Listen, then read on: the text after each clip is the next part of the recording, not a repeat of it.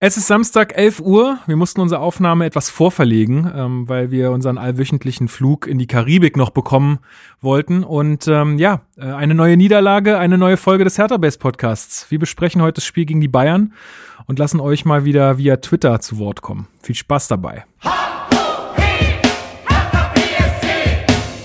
Hallo Hertha-Fans, das ist der Hertha Base Podcast mit Lukas Kloss und Marc Schwitzky.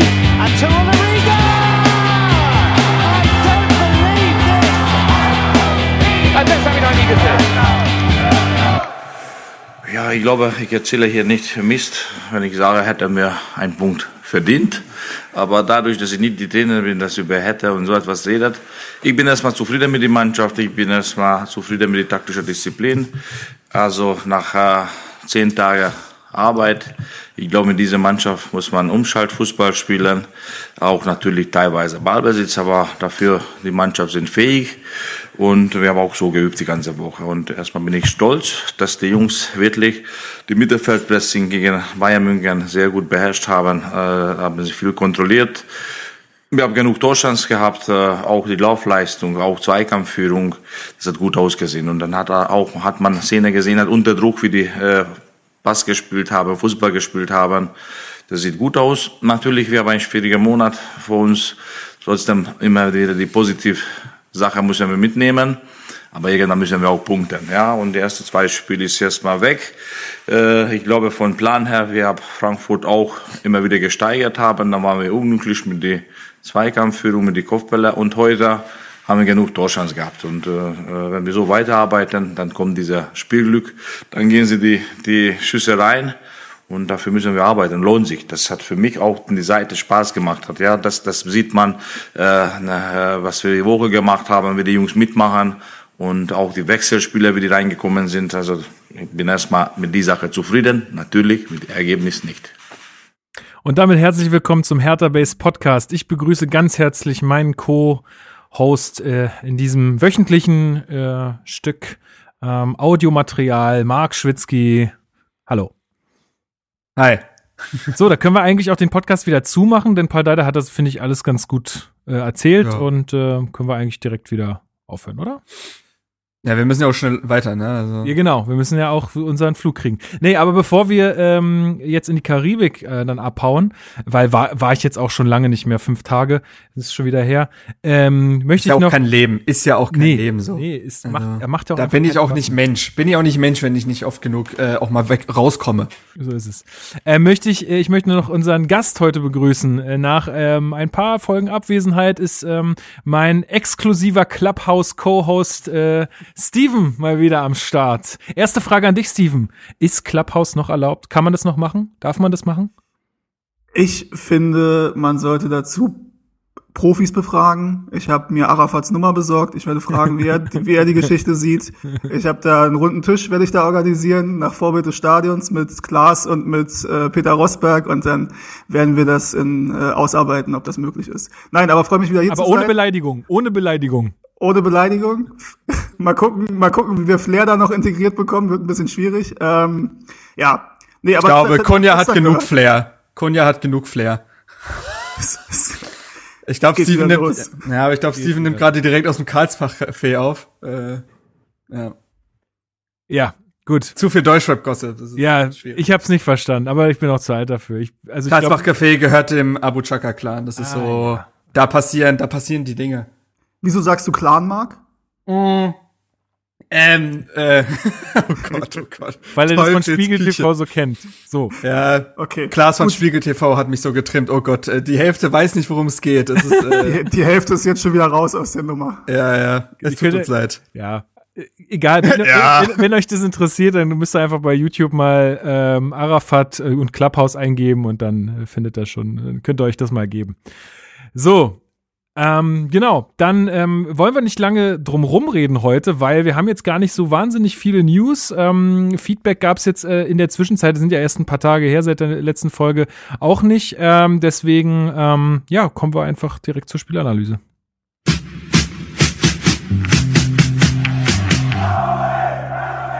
Spielanalyse.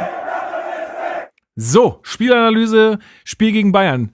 Freitag 20 Uhr denn der ähm, Anpfiff wurde 30 Minuten vorverlegt. Diese 30 Minuten hätten die Bayern nutzen wollen, um ihren Flieger Richtung, was ist jetzt, Doha oder Katar? Doha. Doha, Doha, ne? ja. Katar ist die WM und Doha ist die Club-WM, ne?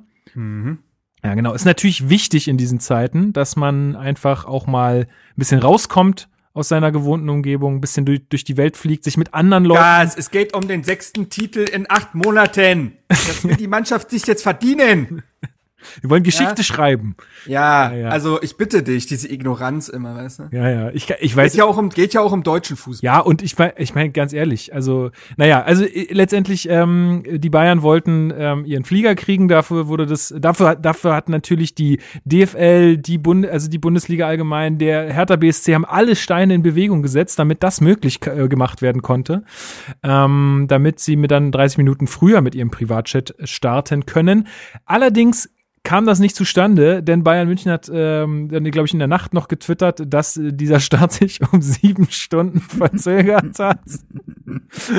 Und sie dann erstmal nach München fliegen mussten, um da die Crew zu wechseln, um dann äh, Richtung Doha zu fliegen. Also ich fand's richtig geil. Außerdem noch Aussage von Rummenigge, man, also er könnte nicht verstehen, dass man, dass die Brandenburger äh, Behörden da, was die den Spielern da antun, das wäre ungeheuerlich und Man ja, fühlte sich verarscht. Genau. Ähm, ich habe jetzt äh, mit, also das sind jetzt äh, Bildinformationen, das ist jetzt nicht direkt vom FC Bayern gekommen oder so. aber Angeblich ging es wohl um ganze 30 Sekunden, äh, die äh, quasi darüber entschieden haben, weil man halt dann über diese 0 Uhr Grenze gekommen ist und nach 0 Uhr darf ja da nicht mehr geflogen werden.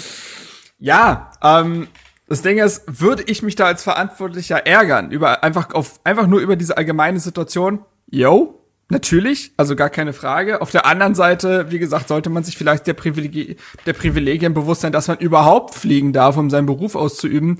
Und auf der anderen Seite dann vielleicht nicht solche Worte wählen wie wir fühlen uns verarscht und was sie diesen Spielern damit antun. Das, das zeigt, da zeigt sich mal wieder, in welch ja privilegierter Bubble äh, sich dieser Fußball, be- besonders so der sch- europäische Spitzenfußball befindet, das ist schon wahnsinnig befremdlich und entkoppelt von der Realität. Ey, geht's dir auch so, Steven? Ich finde das auch so crazy, wie die halt, also so dieses, wenn du Fußball guckst, ähm, wie die sich alle umarmen und wie die da, also so alle miteinander umgehen und man selber hat so das Gefühl, wow, das ist sowas, was man gar nicht mehr kennt. Das ist so, also es ist völlig fernab der aktuellen Realität, also außerhalb des Fußballs. Ja, stimmt. Also erstmal muss ich sagen, dass ich das äh, heute Morgen, als ich aufgewacht bin, was noch nicht so lange her ist, ähm, habe ich das gelesen. Aber rausgeklingelt. es hat mich schon sehr gefreut, muss ich sagen. Also ich fand, also jetzt mal unabhängig davon, ob es nur 30 Sekunden sind oder ob das irgendwie äh, ein bisschen, äh, keine Ahnung, kleinig ist, ist mir völlig egal. ist einfach ziemlich witzig, vor allem nachdem extra schon ähm, für die Bayern das Spiel nach vorne verlegt wurde und gefühlt ja für die Bayern sowieso alles gemacht wird, dass die sich bloß wohlfühlen und Kalle keine schlechte Laune kriegt und Uli keinen roten Kopf. Ähm, dass das dann passiert, ähm, gefällt mir schon, ehrlich gesagt, da bin ich ein bisschen schadenfroh.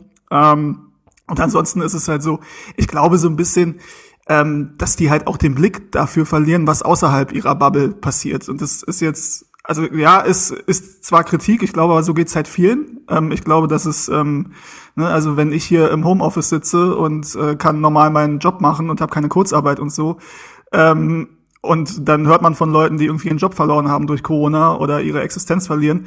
Ähm, das ist halt immer, ähm, man ist halt immer sehr bestimmt von seinem eigenen Alltag. Und für die ist das, glaube ich, mittlerweile, die werden halt, keine Ahnung, zwei, dreimal die Woche getestet und ähm, ja, liegen sich dann in den Armen wie auch vor Corona. Aber ich denke mal, also von, von einem Rubbeniger, beziehungsweise, ja, weiß ich nicht, ob man das von ihm erwarten kann, weil man ist es ja nicht gewohnt von ihm, aber da kann man schon erwarten, von jemandem, der nicht ganz doof ist, dass man äh, das vielleicht in der Öffentlichkeit dann einfach anders äußert. Das ist das schon ziemlich dämlich. aber zumal, das, zumal diese 30 Sekunden, weißt du, wenn es ums Abseits geht oder Tor, nicht Tor, da sind sie dann immer äh, dabei. Von wegen, ja, also, ist doch, also entweder wir haben Abseits oder wir haben nicht Abseits. Ja, entweder es sind diese 30 Sekunden oder sie sind es halt nicht. Das Regeln sind. Regeln. Das, dann wird der nächste Flieger, der eine Minute drüber ist, sagen, ja, aber beim letzten Mal, ne? Also das Regeln sind ja dann, das klingt jetzt nochmal sehr obrigkeitshörig, aber es ist ja dann am Ende des Tages so, dass Regeln irgendwie auch dafür da sind, um eingehalten zu werden. Aber äh, zu dem Punkt, den Steven gesagt hat, ähm, das finde ich, sieht man jetzt auch gerade an dem Beispiel der Champions League Begegnung. Also es ist ja so, dass äh, die Vereine aus Großbritannien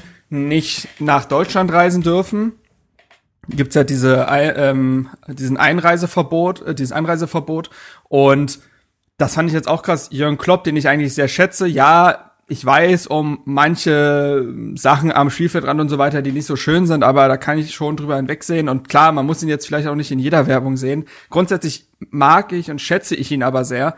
Aber wenn selbst der dann sowas raushaut wie, ja, er könne das überhaupt nicht verstehen, dass man da jetzt keine Ausnahmeregelung bekommt, weil sie mussten eigentlich äh, am 16. nach Leipzig reisen, weil wir sind ja in so einer extremen Blase und wir werden ja ständig getestet und das verstehe ich da nicht, dann ist das auch schon wieder so realitätsfern, weil man muss ja gefühlt, er müsste ja gefühlt nur bis zum nächsten äh, Premier League Verein gucken, wo drei Spieler irgendwie wegen Covid-Erkrankungen fehlen, dass man sieht, ja, vielleicht ist die Blase doch nicht so extrem. Also äh, das ist schon krass, wie da teilweise wirklich der Sinn für Realität ein Stück weit verloren geht und man wirklich alles ausschlachten will und viele daran echt verzweifeln, glaube ich, gerade an diesem Business, dass Regeln jetzt auch mal für den Fußball gelten. Ja, das ist komisch. schon krass. Komisch. Ja gut, aber dann kommen wir doch jetzt mal zur Spielanalyse.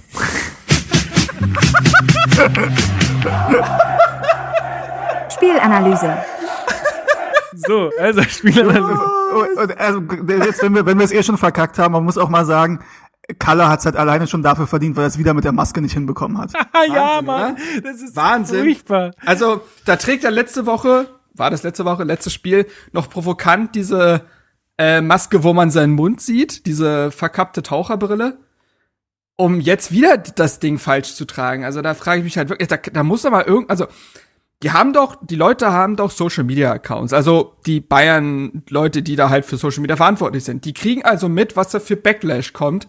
Und da geht niemand mal zu Kalle hin und sagt, du, also, Du, aber also äh, kannst du, kannst du dir vorstellen, dass Kalle irgendwie so in seiner eigenen abgeschlossenen Welt lebt und man da nicht mehr rankommt? Also man fragt sich ja öfter bei, nicht. bei ihm und bei Uli Hoeneß so, ob da noch irgendwas rankommt von der Außenwelt und von der Außenwahrnehmung, ob denen das egal ist. Das ist ja auch mit Dietmar Hopp ist es genauso, mit einem Martin Kind. Ähm, jetzt beim VfB Stuttgart fragt man sich auch, ob die nicht mal irgendwie mitbekommen, wie Sachen äh, ankommen, die sie, die sie nach außen tragen. Ähm, Ey, die das haben- hast du ja häufiger. Die haben zu viele Ja- und Amensager um sich rum. Das ist, also es ist wirklich, es ist als, als glaube ich, äh, jemand, der so viel Verantwortung trägt und dem, der so viel zu sagen hat, auch wirklich schwierig, weil du einfach kein ehrliches Feedback mehr bekommst. Die Leute, die um dich rum sind, wollen ja einfach nur, dass, äh, dass ähm, du den wohlgesonnen bist. Und deswegen kommt da auch keiner und haut mal auf den Tisch und sagt, Alter, Kalle, jetzt zieh doch einfach mal die fucking Maske über die Nase. Was ist daran so scheiße schwer? Das macht halt keiner. Und ähm, deswegen, ja. Naja, Gut, System frisst seine Kinder, habe ich gestern dazu gelesen, äh, zu diesem ganzen Bubble-Ding und so. Ich finde das ganz äh, treffend eigentlich, dass es irgendwie jeden irgendwie verschlingt und ja, diesen Rundumblick, der geht dann verloren. Aber kommen wir zur Kommen Spielanalyse. wir zur Spielanalyse. So, ich, ich hau den jetzt nicht nochmal rein. Äh, wir gucken uns mal die Aufstellung an, Steven. Oh Mann, ist das wild. Ähm, gab ja äh, doch dann irgendwie, also ja, gab ja doch irgendwie war die doch, doch schon überraschend, also aus meiner Sicht, weil ähm, zum Beispiel ein Gendusi nicht dabei war, keiner der Neuen dabei war, also die, die beiden Neuverpflichtungen, die wir gemacht haben. Äh, wie, wie hast du das wahrgenommen? Also hättest du damit gerechnet, dass zum Beispiel ein Radonjic oder ein äh, Kedira dabei sind? Ja, also Radonjic habe ich jetzt eher damit gerechnet, tatsächlich, dass er eingewechselt wird äh, für die letzten 20, 30 Minuten, um da nochmal Schnelligkeit und Frische zu bringen, was ja auch dann gut funktioniert hat. Ähm, bisschen überrascht war ich, dass Luca Netz überhaupt nicht im Kader war. Ähm, da wurde da noch was zu gesagt, ob es da Gar nicht, gar nicht. Nee. Okay. Ja. Ähm, und äh, dass Peter Pekarik spielt, hat mich zwar gefreut, mich aber auch überrascht, weil nach der letzten PK hatte ich eher damit gerechnet, dass es ähm, gegen Bayern dann wieder in Richtung Klünter geht, wegen der Schnelligkeit. Und Paar hat ja gesagt, wenn sie mehr Ballbesitz haben und es um mehr Struktur geht und äh, mehr Spielerisches, dann ist für ihn äh, Pekarik derjenige. Ähm, Deswegen habe ich gedacht, dass, dass er Lukas Klünter wieder spielt, hat er nicht gemacht. Ähm, und im, im Mittelfeld ist es so, ja, dass für mich relativ klar war, dass wenn jemand raus äh, rotiert, dass es dann äh, Gendusi sein wird, ähm, weil ja, er gegen Frankfurt nicht so stark war und man auch das Gefühl hatte, uh, der hat Probleme, sich an das an das Spielsystem und an das Umschaltspiel ähm, zu gewöhnen unter Paul Dardai. Äh, Ich hätte aber eher damit gerechnet, dass dann tatsächlich Sammy Kedira schon von Beginn an rein rotiert. Ähm, es war dann Darida. Ähm, war ein bisschen überraschend, ja. Ja, absolut. Also das äh, muss noch sa- sagen. Ähm, Piontek dann wieder im Sturm. Ähm, da habe ich übrigens noch eine, eine, eine Spra also eine Aussprache-Information. Weil, also Lothar Matthäus sagt ja gerne Christoph Piatek. ne? Aber, aber er heißt tatsächlich, also einer meiner besten Freunde ist, äh, ist auch Pole oder hat äh, polnische Eltern und ähm, äh, er hat mir jetzt gesagt, dass das, äh, dass der, dass der Vorname Krzysztof ausgesprochen Ja, ja. Krzysztof Piontek. So, weil, also ist auch Ja. nicht Christoph oder so, sondern Krzysztof. Ich, ich glaube, er wird von den Teamkollegen und so, wird da tatsächlich einfach Chris genannt. Also das habe ich schon irgendwie von Trainer oder Mitspieler irgendwie gehört, dass sie den bei Vorname ist dann einfach Chris. Ja. Die machen sich auch eher einfach. Ich glaube, das sollten wir mitnehmen, ansonsten wird Ja, ich- schwierig. Aber ich Also, finde es trotzdem ja, interessant, wie sich dann solche Ja, Sachen ja. doch aussprechen und so. Also ich finde es Äh, Tu- Toussaint sammelt gelbe Karten. genau, Toussaint so. mit gelbe, gelbe Karten. Ja, So ähm, nämlich. du wolltest du noch was zur Aufstellung sagen, Marc? Ähm, nee, eigentlich, eigentlich nicht. Ich meine, es war ja klar, dass Plattenhardt und Cordoba noch mal noch fehlen werden. Mhm. Mal sehen, wie das dann gegen Stuttgart aussehen wird. Und dementsprechend war es aber eben auch so, dass äh, außer Piontek jetzt kein äh, gelernter Mittelstürmer im Kader stand. Ähm, ja, aber ansonsten, nee, also äh, eigentlich soweit alles klar. Jessica Nankam war auch nicht dabei. Auch gar nicht im Kader. Stimmt, Der ist dann ja. quasi wahrscheinlich so quasi eins zu eins für Radonjic rausgerutscht. Ähm, ja, da hat Paul Dada wahrscheinlich, äh, ja, ein Stück weit vielleicht die Situation erkannt. Das kann man so sehen, wie man will, aber wir, man ärgert sich ja quasi auch, wenn Netz und Nankam über 90 Minuten auf der Bank sitzen. Jetzt hat er beide halt nicht mitgenommen äh, und eher auf etwas erfahrenere Spieler gesetzt. Ja, also, wenn man das Spiel gesehen hat, äh, hat er ja recht behalten, wenn man so will, wenn man nur auf die Leistung eingeht. Ja, so ist es definitiv. Ähm, gut, ja, war irgendwie ein krasses, also war erstmal krasses Wetter. Hat ja, schon ziemlich ja. krass geschneit und in der ersten Hälfte wurde es dann auch irgendwie zunehmend äh, schwierig auf dem Platz. Aber ähm, ja, also die Partie ging ja crazy los, crazy wild. Also das war schon in der dritten Minute hat äh, Luke Bacchio eigentlich äh, die Chance aufs 1 zu 0, ähm, Steven. Da kann man schon von einer hundertprozentigen sprechen. Ja, muss er machen. Ich bin, äh, ich stand schon und dachte, den muss er doch jetzt mal machen. Ähm, aber ich glaube, der Pass kam von Darida, wenn ich das richtig in Erinnerung habe. Bin mir jetzt nicht. von Piontek. Ich bin, aber ich bin mir auch nicht sicher. Darida. Ähm, Ah ja, okay. Darida, okay. Ähm, ja, ist halt bitter. Den musst du halt eigentlich machen und ähm, dann ist es auch ein, ein anderes Spiel, wenn du mal auch mal in Führung gehst. Ähm, ich, ich dachte in dem Moment, okay, das war jetzt die große Chance für, für das Spiel erstmal. Da wird jetzt erstmal lange nichts mehr kommen. Kam er dann zum Glück anders und war dann eher ja die, der Auftakt für eine für eine relativ ähm, ja, also es ging hin und her für eine relativ muntere ähm, ähm, Anfangsphase. Und tatsächlich muss man sagen, dass ich so damit nicht gerechnet habe. Ich weiß nicht, wie es euch geht, aber mit so einem offenen Spiel und das ähm, hat er wirklich versucht, früh raufzugehen und auch offensiv ähm, dagegen zu halten und tatsächlich hinten relativ viele Räume dafür auch gelassen hat. Damit habe ich nicht gerechnet. Nee, richtig. Also du sagtest schon munterer Auftakt, ne? Sa- äh, Sané, der dann auch noch eine gute Chance hat, wo äh, Marc Jahrstein, also man muss das da einfach sagen, der holt jetzt gerade die Dinger raus, die Schwolo nicht rausgeholt hat, oder?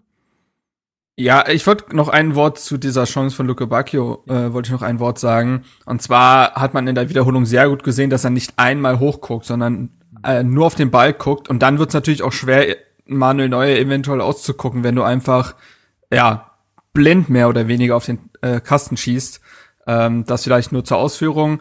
Und ähm, so, ja, so, ja, Stein, genau. Also, ja, ich finde, also tatsächlich war ich in dem Spiel manchmal so ein bisschen zwiegespalten, weil ja, er hat einige Bälle sehr, sehr gut gehalten, brauchen wir gar nicht drüber reden, und er hält auch den Elfmeter, aber er produziert den Elfmeter auch selber und es gab ein paar Szenen, wo man einfach dann doch vielleicht merkt, dass ihm die Spielpraxis fehlt und er 36 Jahre alt ist, in den Momenten nämlich, in denen er äh, zu langsam rauskommt. Das, das gab es auch schon gegen Frankfurt, wo er, äh, wie ich finde, beim äh, 1 zu 1 Gegentor zu zögerlich ist. Da geht er so zwei Schritte nach vorne, äh, als die Flanke reinkommt und entscheidet sich dann aber nicht durchzuziehen.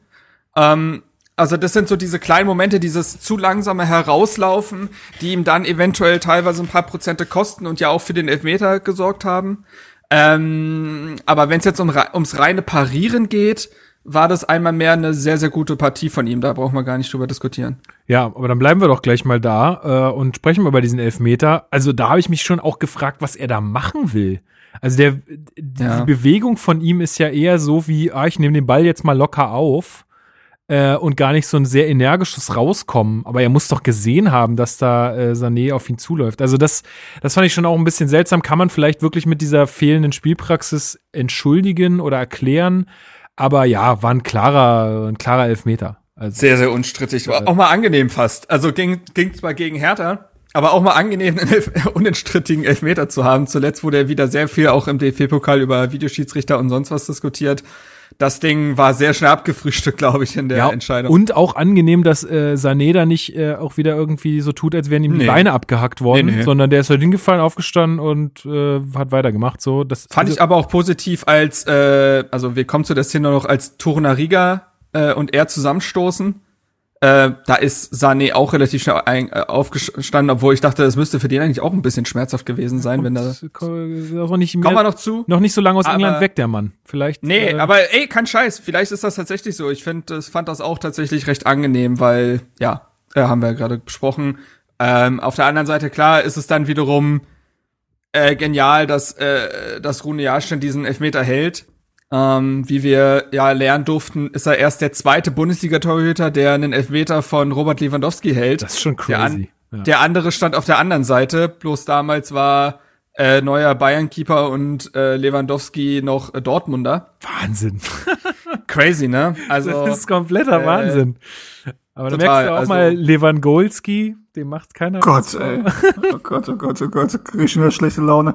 Ähm, ja, aus Lewandowski wird Lewandowski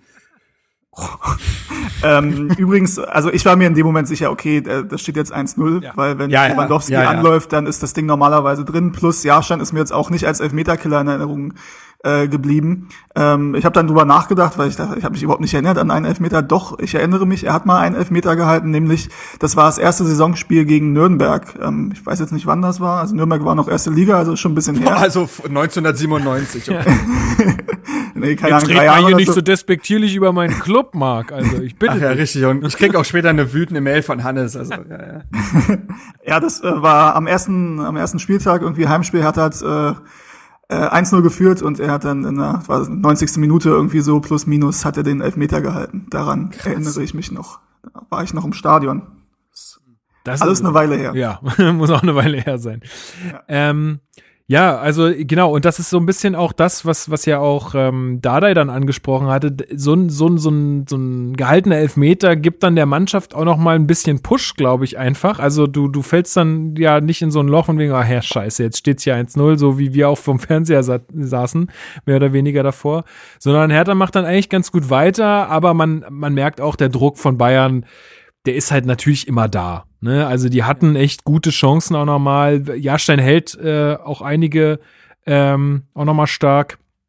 Und dann kommt es in der 21. Minute halt zu so einem, also ich würde sagen, absolut glücklichen Bayern-Dusel-Treffer. Also ich glaube, wäre der nicht reingeflogen so doof, dann wäre das Spiel auch 0-0 ausgegangen aus, aus meiner Sicht.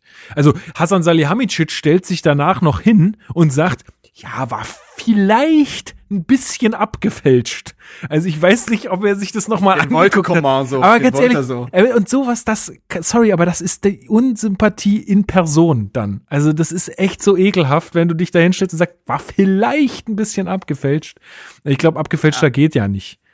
Nee, also es ist ja wirklich extrem unglücklich. Also äh, du hast es schon gesagt, Bayerns Druck war da und es war dann teilweise vielleicht ein bisschen zu luftig von Hertha äh, verteidigt, weil es gab dann immer wieder so Momente, wo dann so Schnittstellenpässe kamen, wo dann Mittelstädt nochmal abgegrätscht hat oder Stark oder Schoneriga, ne? also wo im letzten Moment quasi nochmal die Gefahr rausgenommen wurde, aber wo du gesehen hast, ey, es braucht ein, zwei Pässe von Bayern und die stehen da gefühlt vor Jahrstein. In der Phase fällt dann dieses Tor, was dann aber eben unglücklich ist, ist eben, also bitter für Hertha ist dann eben, dass das Tor so fällt. Also dass, äh, dass es eben nicht so ist, dass du sagst, okay, das hat Bayern jetzt einfach gut gespielt, das war jetzt einfach mal schnell und da hat jetzt Sané seine Klasse gezeigt oder so.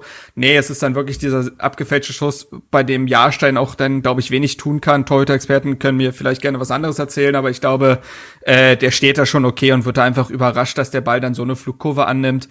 Das ist natürlich bitter. Ähm, auf der anderen Seite finde ich aber auch dann, dass die Reaktion der Mannschaft ähm, eine gute war. Ja, komplett. Also, ich finde, wir waren auch weiterhin im Spiel. Ähm, dann gibt's noch, äh, also äh, gibt, äh, genau, hatte ich gerade schon angesprochen, gibt's noch diese eine Chance von Kimmich, die, äh, also Kimmich spielt einen sehr schön hohen Ball auf Coman und der ist auch Der quasi Quarterback, der Quarterback. Genau, der Quarterback, Alter. Ähm, genau, also der, der steht dann auch quasi allein vor Jahrstein, der den dann auch wieder rausfischt. Also auch da wieder eine echt gute, eine gute Parade von ihm. Dann gibt's diese Verletzung von Jordan Torunariga. Steven, wie- du hattest auch erst gedacht, das ist was Schlimmeres, ne? Äh, das sah für mich so aus, ja. Ähm, zumal es für mich auch so aussah, als wenn er da auch wieder was gegens Knie bekommt. Ähm, Also ich habe schon, ich habe schon im Kopf wieder den Airwalker gesehen.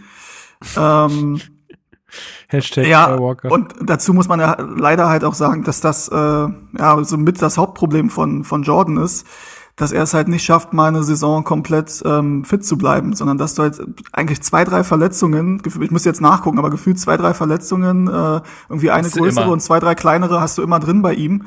Ähm, und also, dass er die Anlagen hat, eigentlich der, der beste Innenverteidiger bei uns zu werden. Ähm, ich glaube, da sind wir uns relativ einig. Ähm, aber er, Mhm. Ne, also es, es funktioniert halt nicht. Und dann ähm, helfen diese Verletzungen natürlich nicht. Er hat auch gegen Frankfurt, finde ich, äh, nicht sein bestes Spiel gemacht. Das gestern ähm, War auch ja, nicht glücklich vor der Verletzung, finde ich. ja, finde ich, finde ich auch, ehrlich gesagt. Es gibt auch diesen, ähm, den, Abschlag war es nicht, aber den weiten Ball von, von Neuer auf jeden Fall, ähm, auf Lewandowski. Ähm, das war, glaube ich, auch so eine Szene, wo du meintest, Marc, dass da Jahrstein auch nicht so ganz glücklich aussieht, wie er da rauskommt. Ähm, den Lewandowski dann daneben köpft, an einem guten Tag, ne? Köpft er den vielleicht Ja, ja, genau, ja, genau, genau, genau. Ja. Ja, ähm, wo man halt auch sagen muss, ja, da ist halt Jordan ist der ist der zugeteilte Gegenspieler offensichtlich von von Lewandowski und rennt ihm halt da auch nur hinterher und das darf ihm halt eigentlich auch nicht passieren in dieser Situation. Also ich hoffe, dass das jetzt keine wochenlange Verletzung ist. Ich habe jetzt noch nichts weiter gehört, es ist so wie es sich Auf der anhört. Pressekonferenz äh, Ja. wurde nochmal konkretisiert, auch wenn nochmal weitergehende Untersuchungen natürlich stattfinden, aber da war da von einer schweren Hüftprellung die Rede, was natürlich ungl also man kann sich ungefähr vorstellen, wie schmerzhaft das sein muss. Der, ich glaube, ich, Torunariga hat, hat sogar, glaube ich, geweint, aber selbst, selbst wenn nicht, also selbst wenn, äh, es wäre ihm gegönnt, weil das muss so scheiße wehtun. Ähm, aber ist dann quasi ja fast schon das Best-Case-Szenario, weil das ja keine wochenlange Verletzung nach sich zieht. Also ähm, in dem Moment extrem bitter und wahrscheinlich auch für die nächsten Tage. Aber ja, also fast äh, noch Glück im Unglück, wenn man so will. Weil wie gesagt, ich dachte auch sofort Knie. Das sah sofort nach Knie aus. Aber ja. Ja, Ja, also ähm, wenn es nur die Hüftprellung ist, dann ist es natürlich, also wie gesagt, sehr schmerzhaft, aber das wäre dann wirklich äh, das Beste, was aus der Situation dann dann rauszunehmen ist, oder? Ja. Genau, dann ist auch ziemlich schnell ähm, Ich wollte noch was sagen. Ich Sorry. wollte noch was zur, äh, zur, zur Reaktion nach dem Gegentor sagen. Ja. Ähm, ich fand noch mal, also ich wollte es noch mal herausstellen, dass ich die Reaktion nämlich sehr gut fand. Also ähm, Hertha stand dann in den ersten Minuten nach dem Gegentor tiefer, ähm, aber hat so viel besser dann geschafft, finde ich, so Schnittstellen und die Tiefe viel besser zuzumachen. Also es war nicht mehr so einfach für Bayern, einfach Nabri, äh, wobei hat Nabri von Anfang an gespielt? Nee, ne? Sané und Coman, Nabri kam rein. Ich weiß das gar nicht mehr. Auf jeden Fall äh, ihre schnellen Flügelspieler ähm, da zu schicken, das ist äh, seltener passiert. Und ich dachte dann wiederum, okay, das ist jetzt erstmal okay, dass man sich nach dem 1 zu 0 so ein bisschen fangen will, stabilisieren will, aber gleichzeitig wären ja die Wege nach, nach vorne irgendwie weiter. Wie sieht das mit der Entlastung aus? Ja, und drei Minuten später spielt Hertha wieder mutig nach vorne. Ähm, also es war auch total schwer, irgendwie finde ich, dieses relativ wilde Spiel auch in Phasen zu unterteilen, was eben auch daran lag, dass Hertha eigentlich sich nur ganz kurz geschüttelt hat und sofort wieder mutig nach vorne gespielt hat. Ähm, und ich finde auch da wieder, ähm, was in der ersten Halbzeit äh, zu sehen war, was schon über 90 Minuten gegen Frankfurt zu sehen war. Ich habe es da schon gesagt in der letzten Folge, wie oft Piontek in Abschlusssituationen kommt. Also ich glaube, der hat in den beiden Spielen jetzt so viele Schüsse wie zuvor in der gesamten Saison gefühlt. Also ähm, das war jetzt nicht so, dass jeder Abschluss super gefährlich war. Das war teilweise auch so leichte Rückgaben einfach zu Neuer, weil der Winkel dann auch schwierig wurde. Aber dass Piontek überhaupt in diese Situation kommt, ist grundsätzlich erstmal gut und eine klare Verbesserung zur Labadia-Zeit. Das muss man schon so festhalten. Absolut. Und äh, für die Leute, die exklusiv gestern auf Clubhouse noch mit dabei waren, ähm, die, da habe ich Oh Mann, eure elitären Ja, genau, äh, sorry, aber das ist, ist nochmal, die Lu- Luft hier oben ist frischer. Ähm, die, ähm, Oh Mann, ihr sitzt doch, ihr sitzt doch gerade mit im Flieger nach Doha. Gibt's doch. ähm, ich habe es da schon gesagt, ich finde, man hat in dem ganzen Spiel gestern gesehen, dass die Spieler so, also es ist auch krass, wie das Nadei geschafft hat, in diesen zehn Tagen den Spielern so viel Vertrauen untereinander zu geben und zu sich selbst mhm. wieder, ist schon Wahnsinn. Also wie die teilweise abgezockt auch waren gegenüber äh, Bayern, das war schon wirklich bemerkenswert und äh, fand ich in der ersten Hälfte auch wahnsinnig gut zu sehen, dass, ähm, dass ja, dass die einfach Spielfreude hatten, dass, dass da, dass, dass du auch den Eindruck hattest, okay, ich weiß jetzt, wo ich hinspielen kann, ich weiß, wo die Leute äh, langlaufen, ich, ich kann Überzahlsituationen schaffen. Das äh, habe ich davor nie so wahrgenommen in der. Äh ich glaube, ein ganz wichtiger, also ich habe da mir jetzt auch noch, ich habe da jetzt auch lange drüber nachgedacht. Ähm, so Unterschied zwischen Labadia und Dardai. Was macht Dardai vielleicht anders? Was hat Labadia davor vielleicht nicht so gut gemacht? Weil wir uns ja eigentlich die ganze Zeit auch einig waren, dass Labadia weiterhin trotzdem ein sehr guter Trainer ist. Und dabei bleibe ich auch. Ich glaube bloß, dass es dann halt nicht gepasst hat. Und ich glaube, ein Punkt, warum es nicht gepasst hat, ist, ich glaube, Labadia war sehr, sehr, sehr, sehr ehrgeizig. Und dieser Ehrgeiz hat dazu geführt, dass er vielleicht diese Mannschaft auch mit Ideen überfrachtet hat, dass er die Mannschaft überfordert hat, dass es immer, immer weiter ging und äh, nie eine Rückbesinnung auf gewisse Grundtugenden war. Dass Labadia vielleicht nicht nochmal anfangen wollte, äh, das Ding von hinten heraus zu ordnen. Weil was ich, was ich so wahrnehme jetzt unter Dada ist, der hat wirklich erstmal gesagt, okay, die nächsten zwei Spiele schauen wir auch erstmal natürlich mit fußballerischen Elementen gemixt, aber Wichtigste ist erstmal, dass wir hinten gut stehen und dass wir uns in Situationen bringen, wo wir auch mal dynamische Ballgewinne haben, um sofort diesen Umschaltfußball zu spielen zu können. Und ich habe da das Gefühl, dass es vielleicht unter Labadia diese Rückbesinnung auf die wichtigsten Dinge vielleicht nicht gegeben hat, sondern er immer schon dachte, ja, eigentlich müssten wir weiter sein. Eigentlich müssten wir weiter sein. Und dann entsteht vielleicht so ein Hadern und dann wird wieder nur irgendwie daran gearbeitet, wie man jetzt den Ballbesitzfußball äh, umsetzen kann. Aber die Stabilität war ja gar nicht gegeben, die Balance war nicht da. Und ich finde, jetzt in den beiden Spielen hast du es ganz klar gesehen, dass erstmal daran gearbeitet wurde, weil wie willst du denn eigene Angriffe fahren, wenn du gar keine Ballgewinne hast? Also, wisst ihr, was ich meine? Also, äh, das eine muss erst, äh, erstmal muss der erste Schritt gemacht werden. Und ich glaube, Labadia hat die Mannschaft vielleicht schon im zweiten Schritt gesehen. Und da war sie einfach nicht. Und ich finde jetzt zum Beispiel jetzt in den Spielen jetzt äh, gegen Frankfurt und Bayern, weiß Labadia, äh, Labadia sage ich schon, Dada auch um die individuelle Klasse seiner Spieler und er weiß schon, die werden da vorne, ich gebe dir ein paar grundsätzliche Anweisungen, dass sie eben genau wissen, wo sie hinspielen müssen, aber dann vertraue ich auch jetzt erstmal in der ersten Phase ein Stück weit auf diese individuelle Klasse von Luke Bacchio und Kunja, ähm, während Luke Bacchio und Kunja unter Labadia ja sehr, sehr klare Anweisungen hatten, die sie einfach nicht be befolgen konnten, weil sie es nicht können, weil sie es nicht wollten, ich weiß es nicht, aber ich finde da liegen so aktuell so die größten Unterschiede, habe ich das Gefühl. Und daraus erwächst dann auch eine Einheit. Daraus erwächst auch ein gemeinsames Ziel, für das man in 90 Minuten arbeitet. Und das ist irgendwie, finde ich, relativ äh, auffällig dann. Ja, also ja, gehe ich mit einem mit. Ich finde halt auch, dass man man sieht, dass da irgendwie ein anderer Team Spirit herrscht, herrscht äh, mittlerweile. Das ist äh, definitiv so.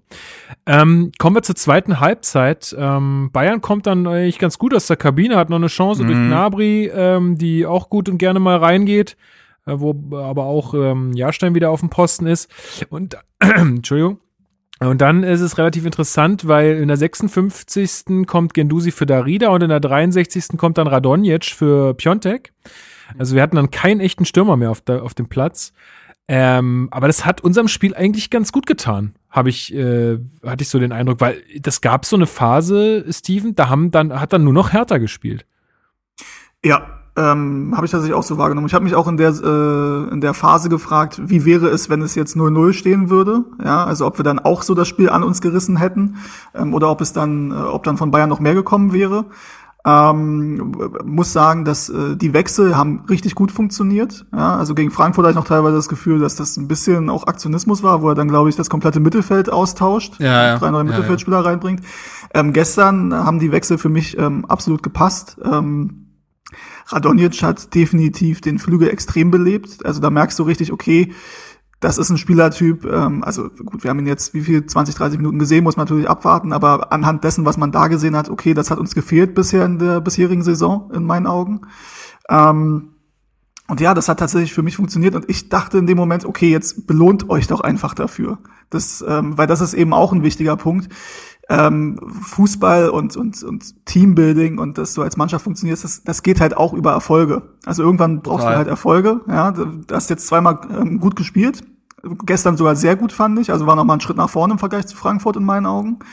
Ähm, aber du brauchst auch mal ein Erfolgserlebnis. Und wir kommen ja dann noch da, darauf, nächste Woche in Stuttgart ähm, wird es dann wahrscheinlich nicht reichen, wenn du wieder gut spielst, aber dich nicht belohnst, sondern dann müssen halt auch mal Punkte her, weil sonst ist irgendwann, bist du trotzdem in einer Negativspirale drin, obwohl du eigentlich das Gefühl hast, dass es von der Leistung her nach oben geht. Das hat ja Dada auch war ganz bei- klar und- gesagt nochmal. Ne? Und das war ja unter Labadia so. Wir erinnern uns auch an diese Spiele, wo wir gegen Wolfsburg, gegen Leipzig in der Hinrunde, wo alle gesagt haben, ja, das war ja, ja, war ja durchaus honorig, wie sie gespielt haben. Wenn man das aufrechterhält, dann äh, ge- gibt's die Punkte, aber dann hat's die nie gegeben und dann geht die Spirale los. Also das trifft eigentlich ziemlich auf den Punkt, was Aber findest du, findest du, das war, äh, war eine ähnliche Leistung wie jetzt gestern gegen Bayern damals? Ich finde nicht. Also Boah, ich hab, weiß ich nicht. Also ja, ich, ich weiß ich nicht. Also ich finde es sehr schwierig, jetzt nochmal den Quervergleich zu ziehen. Ich weiß bloß, dass ich, dass ich finde, dass man gegen Leipzig damals in der Hinrunde ähnlich, also man hat da auch sehr leidenschaftlich gespielt und hatte ja auch diesen sehr starken Konterfußball gespielt,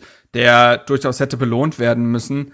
Ähm, aber gut, es bringt jetzt nichts mehr. Also ich finde die Situation schon ein bisschen vergleichbar, insofern, dass man sagt, irgendwann gleicht sich die Leistung halt an. Also holst du keine Punkte trotz guter Leistung, wird die Leistung irgendwann schlechter, weil das Selbstvertrauen einfach nicht mehr da ist.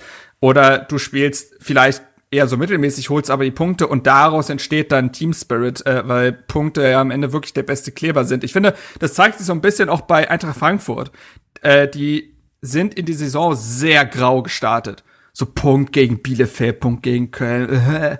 Und dann gewinnst du vielleicht mal so die ersten Spiele und plötzlich merkst du, ah krass, es geht voran, breite Brust, plötzlich äh, setzt ein Hütter, der vorher äh, eher defensiv gespielt hat, ein Younes und ein Barkok ins Mittelfeld, weil jetzt ist, ist die breite Brust da, jetzt kann man auch Fußball spielen und klar, jetzt bringen wir noch einen Jovic und plötzlich bist du in so einer Aufwärtsspirale, aber das muss sich irgendwie erst entwickeln, indem du einfach mal Spielglück hast. Das hat ja Paul Dardai auf der PK nach dem Spiel auch gesagt, dass das eigentlich noch der entscheidende Faktor ist, der fehlt. Ich glaube auch, dass sich die Mannschaft gestern bis auf die Chancenverwertung eigentlich, eigentlich nichts vorzuwerfen hatte.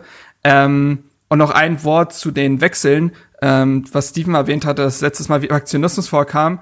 Ähm, ich finde, im Nachhinein äh, lässt sich das fast sogar erklären, weil Pardada ja eigentlich äh, gesagt hat, dieses Frankfurt-Spiel hatte so ein bisschen so ein Freundschaftsspielprinzip. Also er, er musste diese Mannschaft unter Wettkampfbedingungen auch erstmal kennenlernen. Also deswegen ja auch beispielsweise dieses Ding, Netz kriegt 45 Minuten, Mittelstädt kriegt 45 Minuten. Ich werfe jetzt mal alle, die ich quasi hab, rein und schaue, wie, wie die sich geben. Und für das Bayern-Spiel ziehe ich dann schon meine ersten Lehren draus. Also beispielsweise dann eben auch ein Gendosi, der letztes Spiel mit und gegen den Ball nicht so gut funktioniert hat, lasse ich erstmal draußen und bringe ihn vielleicht äh, dann gegen Bayern erst Richtung hal letzte halbe Stunde, um dann nochmal spielerische Situationen lösen zu können. Äh, und ein Darida hat sich bis dahin halt totgelaufen. Also das ist auch, glaube ich, so ein gegenseitiges Kennenlernen aktuell. Jo, genau. Okay, ähm, ich, ich würde noch kurz mal auf die ähm, auf diese Chance kommen von ähm, Gendusi. Ähm, da hat nämlich äh, Radonjic sein, also finde ich seine erste, seine erste tolle Aktion, wo er den Ball so durchsteckt. Ähm, und ja, also das, das ist so ein bisschen wie bei der Szene, die wir dann auch noch besprechen mit, mit Kunja. Gendusi versucht dann Neuer zu tunneln. Wenn's klappt, sagt jeder, wow, genial, genau, alles richtig gemacht. Und es war ja auch, also es war sehr, sehr knapp, dass Neuer den noch bekommt. Ähm, ja, jetzt hat's nicht geklappt. Ähm, ich weiß gar nicht, ob man da noch hätte abspielen können aus dem, aus dem Winkel. Ich sehe es ehrlich gesagt nicht und finde es eigentlich auch richtig, dass er das selbst versucht hat in dem Moment. Ich gucke mir gerade in dem Moment ähm, auf, bei den The Zone Highlights die Szene nochmal an, ähm, weil meine Reaktion gestern war, leg ihn doch nach hinten, ähm, auf Luke Bakio, glaube ich, der da stand. Ähm, es läuft hier gerade nebenbei, ich kann euch jetzt live meine Einschätzung geben, wenn ich das Nimm uns mal mit, Dem mit. Tag, mit dem Tag Abstand sehe. Ähm, also erstmal muss man sagen, dass ähm, Radonjic das halt sehr, sehr gut macht. Also genau perfekt den, den Pass auf Venusi, ja. Also ich sehe schon eher so, dass er den, dass er den spielen sollte auf äh, Luke Bakio, der da in der Mitte steht. Ähm, ich glaube, die Entscheidung, ähm, dass er das selber macht, die hat er schon getroffen, bevor ähm, Luke Bakio da sich noch ganz gut positioniert hat. Und von äh, Nabri ist es, glaube ich, ähm, der deckt ihn erst, also ist erst im Deckungsschatten von Nabri, geht dann aber noch einen Schritt da raus, aber in dem Moment hat sich äh, Gendusi schon dazu entschieden, das alleine zu machen. Und ja, es hätte auch fast geklappt, das muss man auch sagen. Und wenn es klappt, ist ja natürlich, ähm, dann reden wir nicht mehr drüber. Ja, und ich meine, ich muss, man muss jetzt auch, also, ja, ich weiß jetzt nicht, ob es auch so klug ist, auf Luke Bakio zu spielen aktuell. Also, Das, ja, also ich weiß nicht, ich muss mich da noch mal ein bisschen auskotzen, weil ich finde, der, also ich finde, der bringt halt einfach nix. Äh, sorry, er bringt nix. was man ganz kurz, bevor man, bevor wir über Luke Bakio, weil da, ja, da können wir drüber sprechen. Ähm, wer sich übrigens mehr beschwert in der Szene, ähm, das, darüber, dass er den Kunja, Ball nicht ne? bekommt, ist Kunja, genau, obwohl der nun wirklich nicht äh, anspielbar war. Ja, ja. Ähm, Der beschwert sich doch immer. Ja, ist, das ist eine Frage, ähm, würde, würde mich mal interessieren.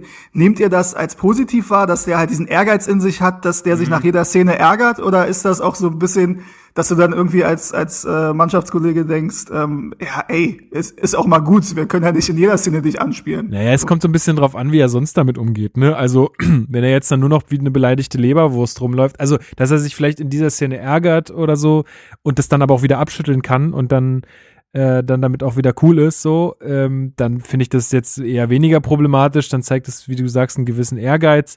Aber wenn er dann irgendwie wie eine beleidigte Leberwurst rumläuft oder das den, den Mannschaftskollegen nach dem Spiel noch nachträgt oder so, ey, du hättest mich doch da in der Situation anspielen müssen, da vor 20 Minuten, dann denke ich mir so, naja, ey, komm, halt dein Maul. Vielleicht könnte er Also Luke Bakio ein paar Prozent davon abgeben. Weil Luke Bakio macht immer so in einer von, oh, schade, okay, das nächste Mal, so. Ja, ich glaube, das kommt, also ich äh, finde, solche Szenen müssen immer äh, im Gesamtkontext der Partie gesehen werden. Und ich finde zum Beispiel, dass Kunja in dem Spiel sonst eigentlich relativ mannschaftsdienlich gespielt hat. Also äh, ich finde, Kunja hat mehr taktische Disziplin bewiesen als noch in anderen Partien in den letzten Wochen und Monaten. Ähm, hat auch nach vorne einige so äh, Klatschpass-Staffetten mit, mitgespielt. Also da waren ja Kombinationen da und er hat sich in den Dienst der Mannschaft gestellt und dann regt er sich in so einer Szene auf, aber das geht fast unter, indem dass er ansonsten im Spiel nicht wie teilweise sonst mit dem Kopf durch die Wand, ich setze jetzt das 17. Dribbling gegen drei Leute an. Das hat er in dem Spiel eigentlich nicht gemacht. Er hat ja auch mal Leute geschickt und so weiter und nach hinten gearbeitet. Von daher glaube ich, ist das zu verkraften. Aber ja, über Luke Bakio können wir gerne reden. Für mich nämlich auch der einzige fast, der in dem Spiel so ein Stück weit, also über Tonaria haben wir schon geredet, aber da, der geht ja auch zur Halbzeit dann raus, äh, der über das gesamte Spiel so ein Stück weit in der Leistung abfällt. Also ich habe es gestern schon geschrieben in der Gruppe, ich finde, Luke Bakio musst du als Fußballer eigentlich komplett neu verkabeln. Irgendwas ist da gerade ganz, ganz tief drin, was ihn nicht mehr seine Leistung abrufen lässt. Es ist wirklich, weil die Mannschaft ist ja gerade im Aufschwung. Das merkst du ja bei fast jedem Spieler. Ich würde nämlich auch gerne nachher nochmal über Maxi Mittelstädt reden wollen. Ja. Oder über Tusa oder über Toussaint. Aber da können wir, Ähm, können wir können wir dann während der Twitter-Sachen machen, weil da haben auch viele Leute Genau, was dazu genau. geschrieben. Ähm, aber bei Luke Bacchio, ich sehe denselben Luke Bacchio eigentlich, er, er ist etwas arbeitsamer, das würde ich ihm geben. Ähm, aber ansonsten sehe ich in der Entscheidungsfindung denselben Luke Bacchio wie in den letzten Spielen äh, unter La äh, Dia, der ihn dann irgendwer sogar mal ganz rausgenommen hat. Ähm, das ist der, wie viele Bälle der vertändelt, wie viele falsche Entscheidungen er trifft, wie oft er im Abseits steht, wie oft er sich irgendwie den, in den Rücken von äh, Abwehrspielern bewegt, um dann nicht angespielt werden zu können. Das ist gerade, also ich weiß nicht, das ist, muss ein Kopfproblem sein, weil wir haben ihn ja schon anders erlebt. Der kann ja durchaus Fußball spielen, so ist es ja nicht. Und ich glaube, der würde ja eigentlich auch zu diesem Umschaltfußball, den Dada jetzt ja spielen will, würde der ja passen. Weil wenn du, Luke, das haben wir oft genug gesehen, bringst du Luke Bacchio äh, ins Laufen, dann kann das richtig schnell gehen. Ich, ich erinnere mich an das allererste Saisonspiel, sein Tor gegen, äh, gegen Werder Bremen. Umschaltsituation, Ball kommt in die Schnittstelle, Luke Bacchio macht zwei raumgreifende Schritte und haut ihn in den Winkel. Diese Szene hast du ja schon gesehen, aber aktuell ist er nicht dazu in der Lage. Es ist, äh, da muss etwas ganz tief im Kopf festsetzen, was ihn total hemmt. Ja, ich stimme dir komplett zu. Und es gab halt auch, es gab zwei Szenen, an die ich mich jetzt auch noch erinnere. Eine ist, glaube ich, äh, wo er einfach nicht anspielbar ist, weil er ewig lang gefühlt im Abseits steht. Ich glaube, Piontek hatte den Ball. Ähm, Luke Bakio steht eigentlich in guter Position, wenn er halt nicht immer ein, zwei Meter äh, zu weit vorne, also im Abseits stehen würde. Und deswegen muss Piontek das alleine machen äh, aus spitzem Winkel. Und dann gab es diese Situation, was dann klar abseits war, aber wo er nochmal den Ball rüberlegt, ich weiß jetzt gar nicht auf wen, äh, was dann noch, noch mal abseits war. Ja, also man stellt sich vor, die Szene vorher wäre kein Abseits gewesen und ähm, die gehen dann zu zweit auf den Torhüter zu und er legt den rüber. Auf den Spieler, der im Abseits steht. Gut, kann man natürlich auch darüber diskutieren, ob er da im Abseits stehen muss. Ähm, ich weiß nicht, wer es war. Aber das sind halt, also gebe ich dir recht, das ist ja nicht, dass der verlernt hat, Fußball zu spielen. Das ist äh, selten so. Er war jetzt auch nicht irgendwie verletzt, dass du sagen kannst, ähm, er kommt irgendwie Ja, ja. körperlich Äh, nicht an sein, an sein Level. Ähm, ja, gebe ich dir recht. Das, ähm, also da sehe ich jetzt äh, tatsächlich keinen großen Aufwärtstrend. Ja, er versucht auch nach hinten mitzuarbeiten, ein bisschen mehr, das merkt man schon. Äh, wird jetzt, glaube ich, aber nie der große, äh, seine große äh, Lieblingsdisziplin sein. Aber also mit Radonjic jetzt gehe ich schon davon aus, dass ähm, er derjenige sein wird, der aus der Startelf erstmal rausrotieren wird. Ähm, weil auch angesichts des Überangebots, was wir jetzt im zentralen Mittelfeld haben, sehe ich jetzt erstmal kein 4-2-3-1, wo Kunja in die Mitte auf die 10 rückt. Ähm, und wir mit zwei Außenspielern dann spielen, also mit Luke Bakio und Radonic in dem Fall. Insofern glaube ich, wird es erstmal schwierig für Luke Bakio und er muss dann über Einwechslungen, glaube ich, ähm, gucken, dass er irgendwie Radonjic, wieder dazu kommt, ja, zu seiner Form. Ja. Ja. Radonjic oder wie ihn Paldada auf der PK nach dem Spiel genannt hat, die Blitzkugel. ich musste so lachen. Er sucht, also, mein Gott, also, ne, ist ja klar, Ausländer und so weiter, aber er sucht Ewigkeiten nach diesem Wort und dann kommt nicht Kugelblitz raus, sondern Blitzkugel. Es ist so Weltklasse. Es Aber ist so finde ich- gut. Aber ich finde Es- ich äh, finde ich finde es auch schön. Ja. Gut, aber Also Kugelblitz ist natürlich Kugelblitz ist natürlich auch besetzt mit mit äh, Ailton. Ailton, Insofern, ja. Ja, also klar. für mich, für mich ist für mich ist Kugelblitz eine Hertha-Kneipe. Das ist was anderes. Insofern ist es für mich gut. stimmt, das stimmt. Aber- tatsächlich, ja. Ja. Äh, nee, das, also Radonjic ist, ist ab jetzt die Blitzkugel, das können wir so festhalten. Nee, aber ich fand auch äh, Radonjic, wie der selbstbewusst in zwei Bayern-Spieler dribbelt und dann ja auch vorbeikommt. Interessant. Also ich glaube, auf der einen Seite glaube ich, dass Radonjic noch sehr viel Spaß machen wird. Der hat sehr, sehr gute Ansätze gezeigt. Auf der anderen Seite hat er so zwei, drei Szenen gezeigt, wo ich mir denke, ah, das Frustrationspotenzial ist schon da, wo er auch den siebten Gegenspieler noch ausnehmen will und äh, da gab es so ein, zwei Szenen, wo du denkst, ja, das waren schon ein paar Ballkontakte zu viel. Äh, ist vielleicht aber auch dann, dann muss er da vielleicht auch noch so ein bisschen in die Dardai-Schule, ne, diese Ja, genau. Stringenz einfach reinzubekommen. Wird er ihm schon austreiben. Ähm, ja, glaube ich nämlich auch. Aber insgesamt finde ich, war das schon ermutigender Auftritt. Ich glaube, der wird Hertha schon wahnsinnig gut tun, weil das ja eben fehlt. Ne? Dampf über die Flügel, das äh, fehlt Hertha. Und ich glaube, da könnte Radonjic jetzt nur gemessen an diesen 30, 20 Minuten, äh, könnte da schon echt was bringen. Ja. Ähm, in der 81. Minute kommt dann noch unser zweiter Neuzugang, Kedira. Äh, ähm, genau, also Kedira und Lecky kommen für Lukubakio und ähm, Askasiba. Ähm, ja, also ich denke, über Kedira können wir mal sprechen.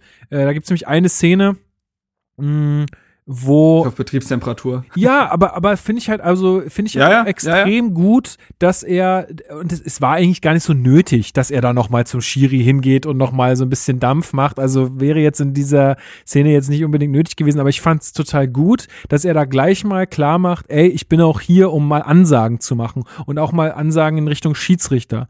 Weil, ähm, ich, also ich habe so ein bisschen das Empfinden, dass Hertha nicht nur untereinander in der Mannschaft zu leise war oder ist, ähm, sondern auch gegenüber den Schiedsrichtern und gegenüber dem Gegner. Also ich glaube, es braucht ein paar mehr Charaktere, die sich da durchsetzen und die da einfach mal ein bisschen auch äh, aneinander rasseln, sei es mit dem Schiedsrichter oder auch mit, mit einem Gegenspieler. Natürlich muss das alles in einem Rahmen bl- äh, bleiben, der vertretbar ist, aber das, ich glaube, das brauchst du als Mannschaft, ähm, um ein, auch so ein bisschen diesen Zusammenhaltsgedanken auch noch zu schärfen. Und in, dies, in der Szene fand ich es gut, dass er dem Schiedsrichter auch nochmal eine Ansage macht, zumal ja auch, ich weiß gar nicht mehr, wer das war, der dann da geschrien hat, das ist aus! Ähm, Hernandez oder- war das, oder? Genau. Also der, der, der brüllt ja den Schiedsrichter da auch an. Also ähm, ich finde. Ja, und das ist ja ganz normale Bayern-Taktik, ne? Genau, also, absolut. Schieds- Also, das muss man ja einfach mal festhalten, das siehst du wirklich, also das ist einfach mittlerweile Fakt. Die belagern jeden Schiedsrichter. Letztens habe ich sogar eine Szene gesehen, wo, wo ein Bayern-Spieler gelb bekommt und Alaba den Arm des Schiedsrichters, der die gelbe Karte hält, so runterdrücken will. Also wo gibt's, wo gibt, und der kriegt nicht mal eine gelbe dafür oder so. Wo gibt's das? Na, du- also Schiedsrichter, Ribery kann Schiedsrichter die Schuhe aufmachen von äh, Bibiana Steinhaus und kriegt äh, keine. Also Schiedsrichter. Haben nicht angefasst zu werden. Punkt. Und äh, in dem Spiel war es ja, es ist einfach so. Das ist Bayern-Schule, du, du schreist bei jedem Foul, du belagerst immer den Schiedsrichter und das ist, äh, dem musst du auch so begegnen. So, und ich finde, das ist dann auch legitim. Und Kedira, der wurde danach auch drauf angesprochen. Er meinte, ey, das sei jetzt keine Show. Wenn ich auf dem Platz stehe, dann stehe ich da zu 100 Prozent. Und in dem Moment war ich halt sauer so. Und ich nehme ihm das auch ab. Also, Ja. der wird jetzt nicht Schauspielern. Also, Nee. zumal er ja auch, er, ich, ich, irgend, mittlerweile hört man ja einigermaßen, was die da auf dem Feld sagen. Er hat sich irgendwie beschwert, dass dass sowas immer wieder im Spiel passiert ist. Irgendwie, weiß ich nicht, immer wieder für Bayern, auch, auch ich glaube ich glaub auf jeden Fall die Worte immer wieder gehört zu haben. Der sieht das ja auch von außen und das regt ihn dann wahrscheinlich auch schon auf der Bank auf. Ne? Also er sieht ja das Spiel auch von außen.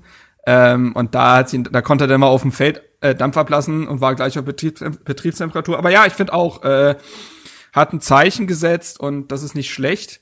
Ähm, aber davor gab's ja noch den eigentlich größeren Aufreger, sag ich mal, in der 89. Minute äh, Ja. für Hertha. Genau. Die Eigentlich Riesenchance- Riesen- Riesenchance auf 1 zu 1.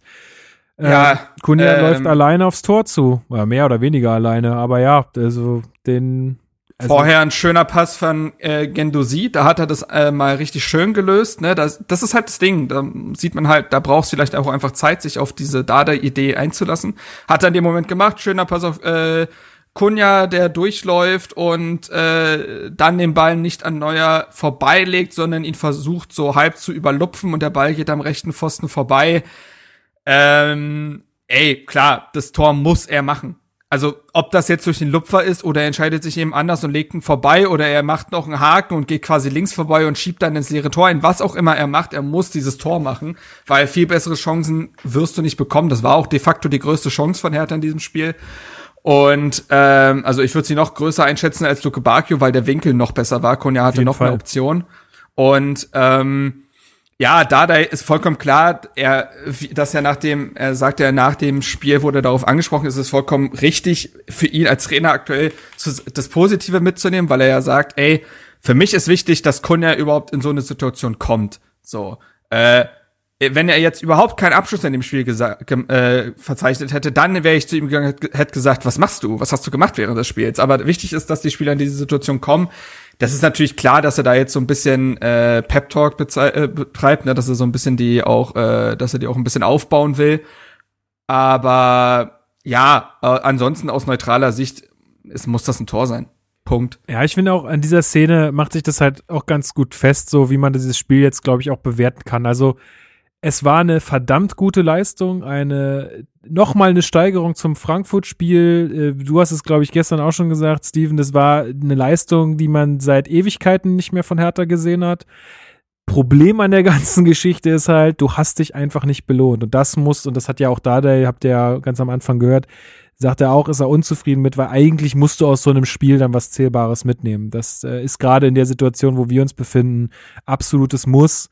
Und dann ist es halt diese letzte Chance, die dann einfach reingehen muss. Und da muss man sich jetzt halt, ähm, muss man, äh, äh, ja, muss man, da muss man auf jeden Fall Kritik üben.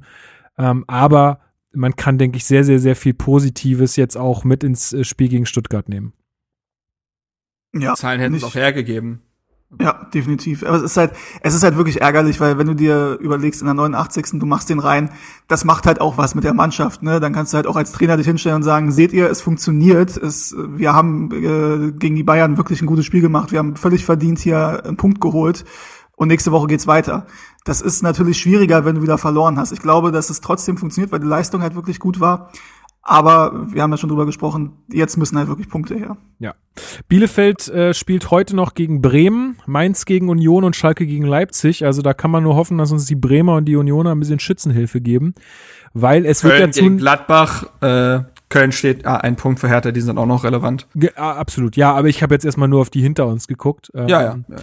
Ja, also da wird man sehen, ähm, was, was da noch passiert. Bielefeld, wenn die gewinnen, dann sind sie auch an uns vorbei. Ähm, das heißt, wir würden dann auf dem Relegationsplatz stehen. Also ich bin sehr, sehr gespannt, äh, was passiert. Ich würde jetzt gerne, wenn ihr jetzt nichts mehr zum... Ein Satz noch, Ja. ein Satz noch. Ich würde die äh, ausgeglichen, ja, ich würde die ausgeglichen, ich würde die Ausgeglichenheit des Spiels gerne noch mal in Zahlen zusammenfassen, um Ja, da mal ein das bisschen Fakten auch drunter zu legen. Expected Goals Wert von Hertha 1,25 von Bayern 1,8, also liegt wirklich nicht so weit auseinander. Plus bei Bayern war der Elfmeter dabei, also den musst du, selbst wenn der nicht reingeht, der zählt zu den dazu. Äh, wird auch mit äh, 0,0 0,76 Expected Goals Wert gewertet. Also wenn man den quasi abzieht, dann weiß man ungefähr, wie die Chancen von Bayern aussahen. Äh, Torschüsse, also sch reine Schüsse waren es äh, 14 zu 10 für Bayern, aber Hertha hat mehr Schüsse aufs Tor abgegeben mit 7 zu 6. Ähm, und äh, Zweikampfquote von Hertha 55,5 Prozent. Also ja, auch da war man voll in der Partie drin. Jetzt kann man natürlich sagen, ja, Bayern schon mit dem Kopf bei der Club-WM, die wollten das nur noch über die Bühne bringen und so, ne? Ja. Kann man natürlich alles sagen, aber letztendlich ist es äh, trotzdem immer noch Bayern München und ähm, insofern kann man das auf jeden Fall honorieren. Übrigens noch einen kleinen Faktencheck. Bielefeld gegen Bremen ist morgen um 18 Uhr. Ist nicht heute. Ah, okay. Gut, danke, das ist wichtig. Nicht, dass heute jemand vom Fernseher sitzt und dann wegen mir enttäuscht ist, dass er Bielefeld gegen Bremen nicht sehen ja. kann. Ja, ich habe mich schon so Mann, drauf gefreut. Also, oh. Direkt Einzelspiel, ja. Aufnahme läuft. Ich, ja. Ich muss heute noch, äh, ich habe gleich noch, muss ich noch arbeiten, 14.30 bis 17.30 und muss dann äh, Bundesligaspieltag Roundup schreiben. Jetzt habe ich mich so gefreut, da auch Bremen Bielefeld drin behandeln zu können. Tut mir leid. Ah, Scheiß. Das heißt, du guckst dann, du guckst dann Konferenz oder was? Äh, was yes, yes. Okay. Genau, Konferenz, äh, Ticker äh, vom, also Live-Ticker vom Kicker nebenbei auf für die Partien und dann halt kurz, äh, wirklich ganz, ganz kurz quasi zu jeder Partie ja, schreiben, dann, was passiert. Dann gibst du Noten für alle Spieler, ne? Konferenz eindrücken. Ja, hat mir nicht, hab ich, ich habe irgendwie den Rechtsverteidiger von äh, von Leverkusen gar nicht so viel gesehen. Das fand ich nicht so, fand ich nicht so dolle. Nee, nee, fünf. Kann ja das packen wir, sein. Ja, ja, und das packen wir bei 90 Plus hinter die Paywall dann, so. Noten gibt es, wenn ihr uns äh, drei Euro auf Patreon spendet. Gut, ähm, äh, ich würde jetzt gerne, und zwar habe ich äh, vor dem Podcast heute früh noch aufgerufen dazu, äh, mal ähm, ja auf Twitter, dass die Leute uns mal schreiben, welchen Spieler, äh, welcher Spieler sie gestern am meisten überzeugt hat oder wer sie auch vielleicht enttäuscht hat und warum. Und ey, man glaubt's nicht, aber es sind wieder, es gab wieder Feedback, ist da reingeballert, unfassbar, Leute, richtig, richtig geil. Ich habe hier 36 Kommentare. Ich würde die aber jetzt trotzdem gerne mal durchgehen. Vielleicht sind da noch ein paar Sachen dabei, wo wir ja auch, wir auch sprechen können und auch einfach mal, um euren Input hier auch mal ein bisschen aufzunehmen. Mhm. Ähm, ich fange mal an mit Ed Herterlux. Oh, ja? Ah, jetzt kannst du wieder, jetzt kannst du wieder Twitter-Handles vorlesen. Ich muss ja auch üben, Marc. Ich muss auch üben. Man wird, man wird nicht besser, wenn man es nicht macht, weißt du?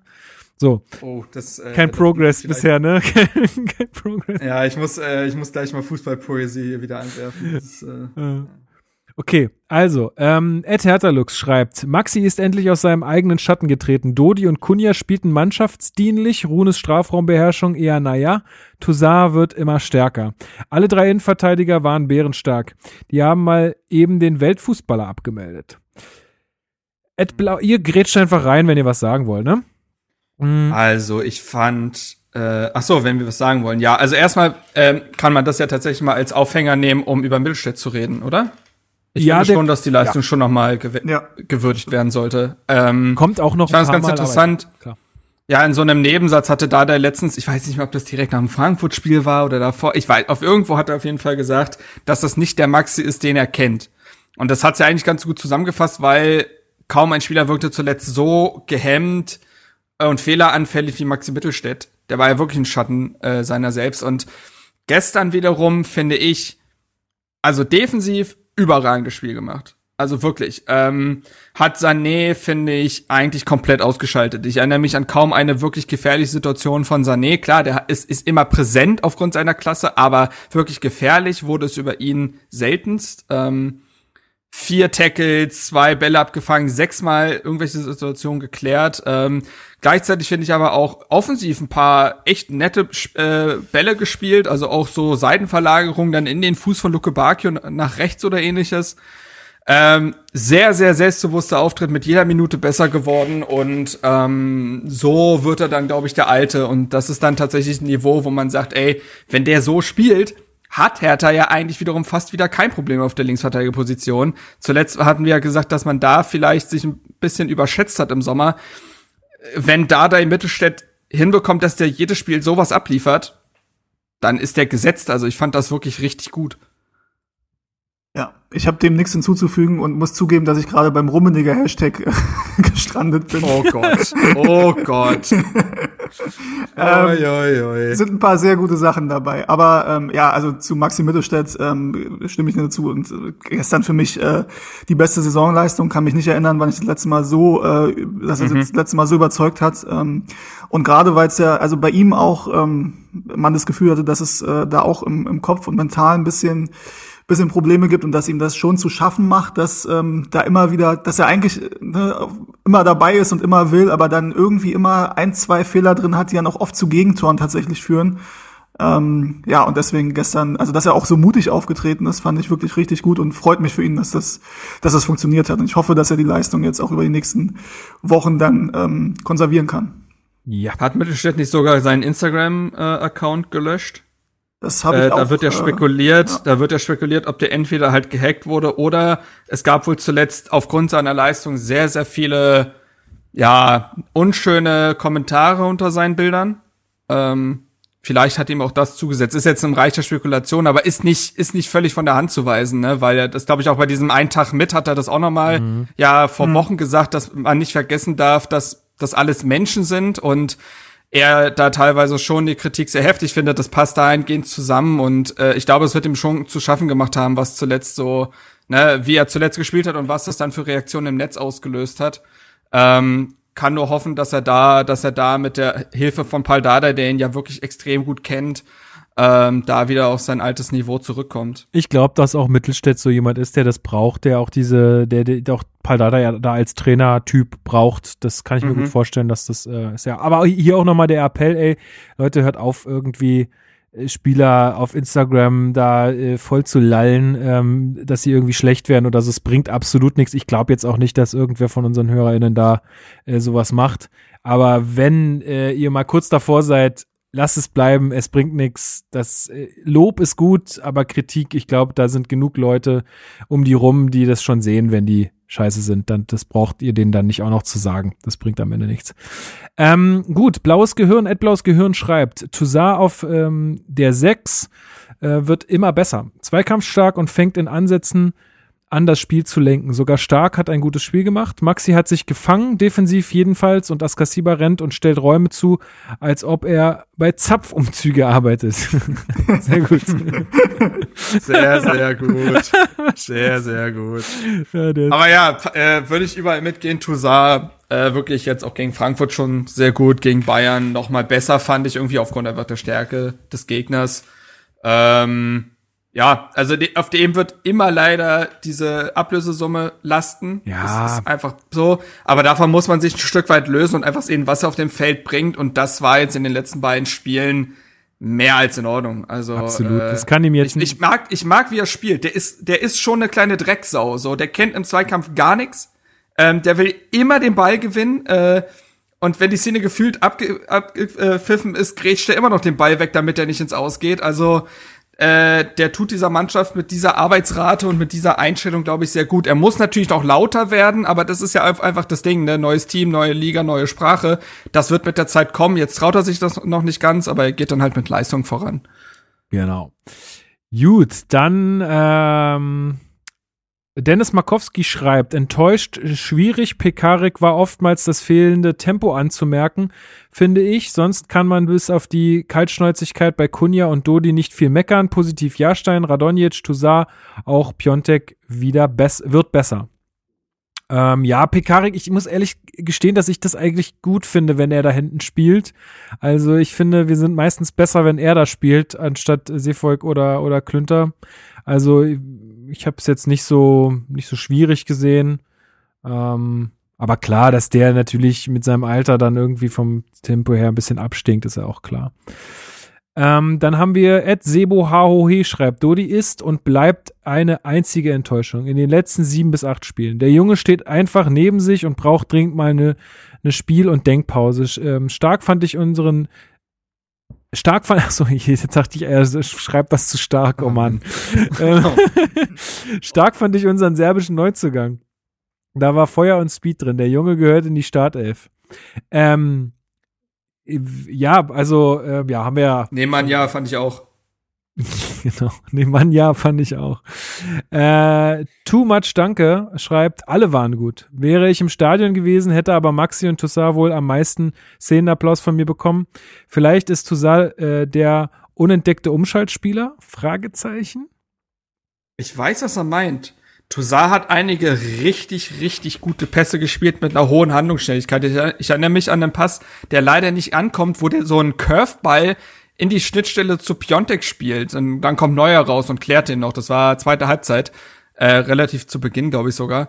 Ähm, der kann, der kann Fußball spielen, aber wie gesagt, auch da, er kommt dann erstmal über den Kampf rein. Aber ich weiß, was er meint. Der ist handlungsschneller als äh, Gendosi, muss ich tatsächlich sagen. Zumindest bislang. Ja. So, jetzt krieg, krieg, krieg, kriegen wir hier auch ein bisschen Kritik ab. Äh, Andi Bremchen. Bremchen hat uns geschrieben und er sagt, klingt Grüße. hoffentlich jetzt nicht doof, aber für mich ist das die falsche Frage. Doch, klingt doof, machen wir nicht weiter. Nächste Frage. Nee, Quatsch. Ähm, Hertha hat zuvor primär als Team nicht funktioniert. Die Frage ist doch eher, warum sie genau da jetzt überzeugen konnten. Zusammenspiel, Teamstruktur, Einsatz, Körperhaltung, alles äh, ganzheitlich besser geworden. Lukas ist übrigens auch derjenige, der den Hertha-Account betreut und gestern vor dem Spiel gefragt hat, wie wir die Neuzugänge einschätzen. Ey, da können wir irgendwann auch noch mal Das drüber war, reden. Vielleicht ich, noch. das war halt einfach. Ja, egal, aber ja. Ähm, nee, aber da haben wir tatsächlich drüber gesprochen, wen wir da vielleicht erwähnen müssen, der jetzt aktuell gar nicht so im Fokus steht. Äh, Zecke Neundorf. Ich glaube, dass Zecke Neundorf da schon ein wichtiges Element sein könnte. Also äh, einfach ein guter Typ, der, glaube ich, die Mannschaft und einzelne Spieler sehr gut irgendwie äh, ansprechen kann. Dada ist dafür ja auch bekannt, aber vielleicht können sie da teilweise sogar so ein bisschen Good Cop, Bad Cop spielen. Ich glaube, dass Zecke jemand ist, der mit Spielern irgendwie frotzeln kann, auf der anderen Seite aber trotzdem eine Respektsperson ist. Der wird auch viel bei der U23 gelernt haben, äh, mit Spielern, die er da irgendwie auch an ein gewisses Niveau heranführen muss. Jetzt macht er das halt mit Spielern, die vielleicht ein paar Tage älter sind, aber die ähnliche Blockaden eventuell haben. Wer weiß, also äh, seine Arbeit bei Standard sehe ich noch nicht so ganz. die, die bleibende Katastrophe bislang. Also ich erinnere mich an eine Ecke, die wirklich, also wirklich sofort zur Umschaltsituation für Bayern geführt hat. Aber im Umgang mit den Spielern könnte ich mir vorstellen, ohne es jetzt faktisch belegen zu können, dass auch er da eine Rolle spielt. Ja, können wir nur mutmaßen, aber würde ich mitgehen. Ähm, Ed Fräulein vom Dorf schreibt, am meisten überrascht war ich von Maxi. Endlich hat er auch seine Funktion als Linksverteidiger super gespielt. Aber auch Pekka, Santi, Toussaint fand ich wirklich gut. Jahrstein sowieso wegen dem gehaltenen Elfmeter. Und Radonjic, der hat Spaß gemacht. Lange. Ähm, oh, jetzt kommt wieder so ein Name, ne? Ähm,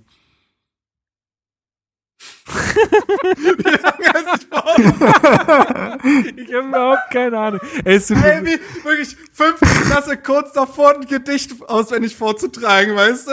Der Leutnant von Leuten. Ey, sorry, aber so, Christe Franze 1. oh Gott, Jungs. Ah, es ist ein guter Start in den Tag mit euch. Wer reitet so spät, so spät? So, Jetzt bin ich mal gespannt, was jetzt kommt. Ja, also da steht Mate, Tom. Mate Jake oder May Jakesman. May Jakesman wahrscheinlich, oder? May Jakesman. Ich habe versucht, hab es ihn- Deutsch. Deutsch auszusprechen, aber ist vielleicht auch Englisch. Mate Ey, Jakesman 92. nee, May Jakesman steht. Achso, kann sein, dass es das Ad bei ihm noch weitergeht, das sehe ich jetzt hier nicht. Achso, ja. ja. Ja, okay, May Jackson. Ey, dann puh, habe ich mich ja nochmal gut gerettet. Ich hatte, hat ein bisschen ge- gedauert, aber ey, mein Gott. Aber Leute, gebt euch doch mal Namen, die man vorlesen kann, jetzt ernsthaft. Sowas wie Kapitän Rondo vielleicht oder so. Okay. Äh, die Verteidigung war nach äh, Os ähm, sorry. Äh, die Verteidigung war nach Omars äh, Hineinnahme sehr stabil. Unsere Zentrale hat viel abgeräumt. Askasiba fehlt es leider im Passspiel und Dodi bleibt für mich eine Frust ein frustrierender Spieler. Ja, also äh, genau, können wir auch mal kurz nochmal über Omar, äh, ähm, Rekik wollte ich schon sagen, Omar Alderete ähm, reden. Ja, fast, ne? Äh, genau, fast. Also Ist auch ein Verteidiger. Ähm, ist auch ein Verteidiger und alte Rete und Rick, ist euch das schon mal aufgefallen? Die sehen sich gar nicht so unähnlich. ich finde auch, die Also, sind so äh, ähnliche Spielertypen, oder? Ja, ja, auch sehr explosiv, Mhm. sehr körperlich, ähm, stimmt schon. Nee, ich fand ehrlich, äh, dafür, dass er so ein bisschen aus der Kalten dann rein musste, fand ich sehr in Ordnung, was alte Rete da gespielt hat und mit Niklas Stark zusammen, Lewandowski da echt ähm, ausgeschaltet. Auch ein Wort zu Niklas Stark. Ich finde, der hat ein sehr, sehr gutes Spiel gemacht. Ähm, auch eines seiner besten der Saison, würde ich sagen. Wer Lewandowski so abmeldet, äh, der muss viel richtig gemacht haben und ähm, auch in Luftkampf, Luftzweikampf immer wieder da gewesen, sehr viel geklärt und tatsächlich auch Kommandos gegeben. Also auch der präsentiert sich sicherer. Ja. Ähm, Zustimmung. Und gerade Niklas Stark, den ich ja oft kritisiert habe, auch hier, muss ich sagen, hat mir sehr, sehr gut gefallen gestern. Ja. Selbst das Interview nach dem Spiel war in Ordnung. Also. Ja, das habe ich nicht mehr gesehen. Soweit so weit bin da, ich noch nicht, dass war, ich mir das da, wieder angucken da War wir, da waren wir schon im Clubhaus. Da konnten wir nicht das mehr stimmt. Gucken. Ja, da, da seid ihr, da habt ihr schon im Soho angestoßen, ey.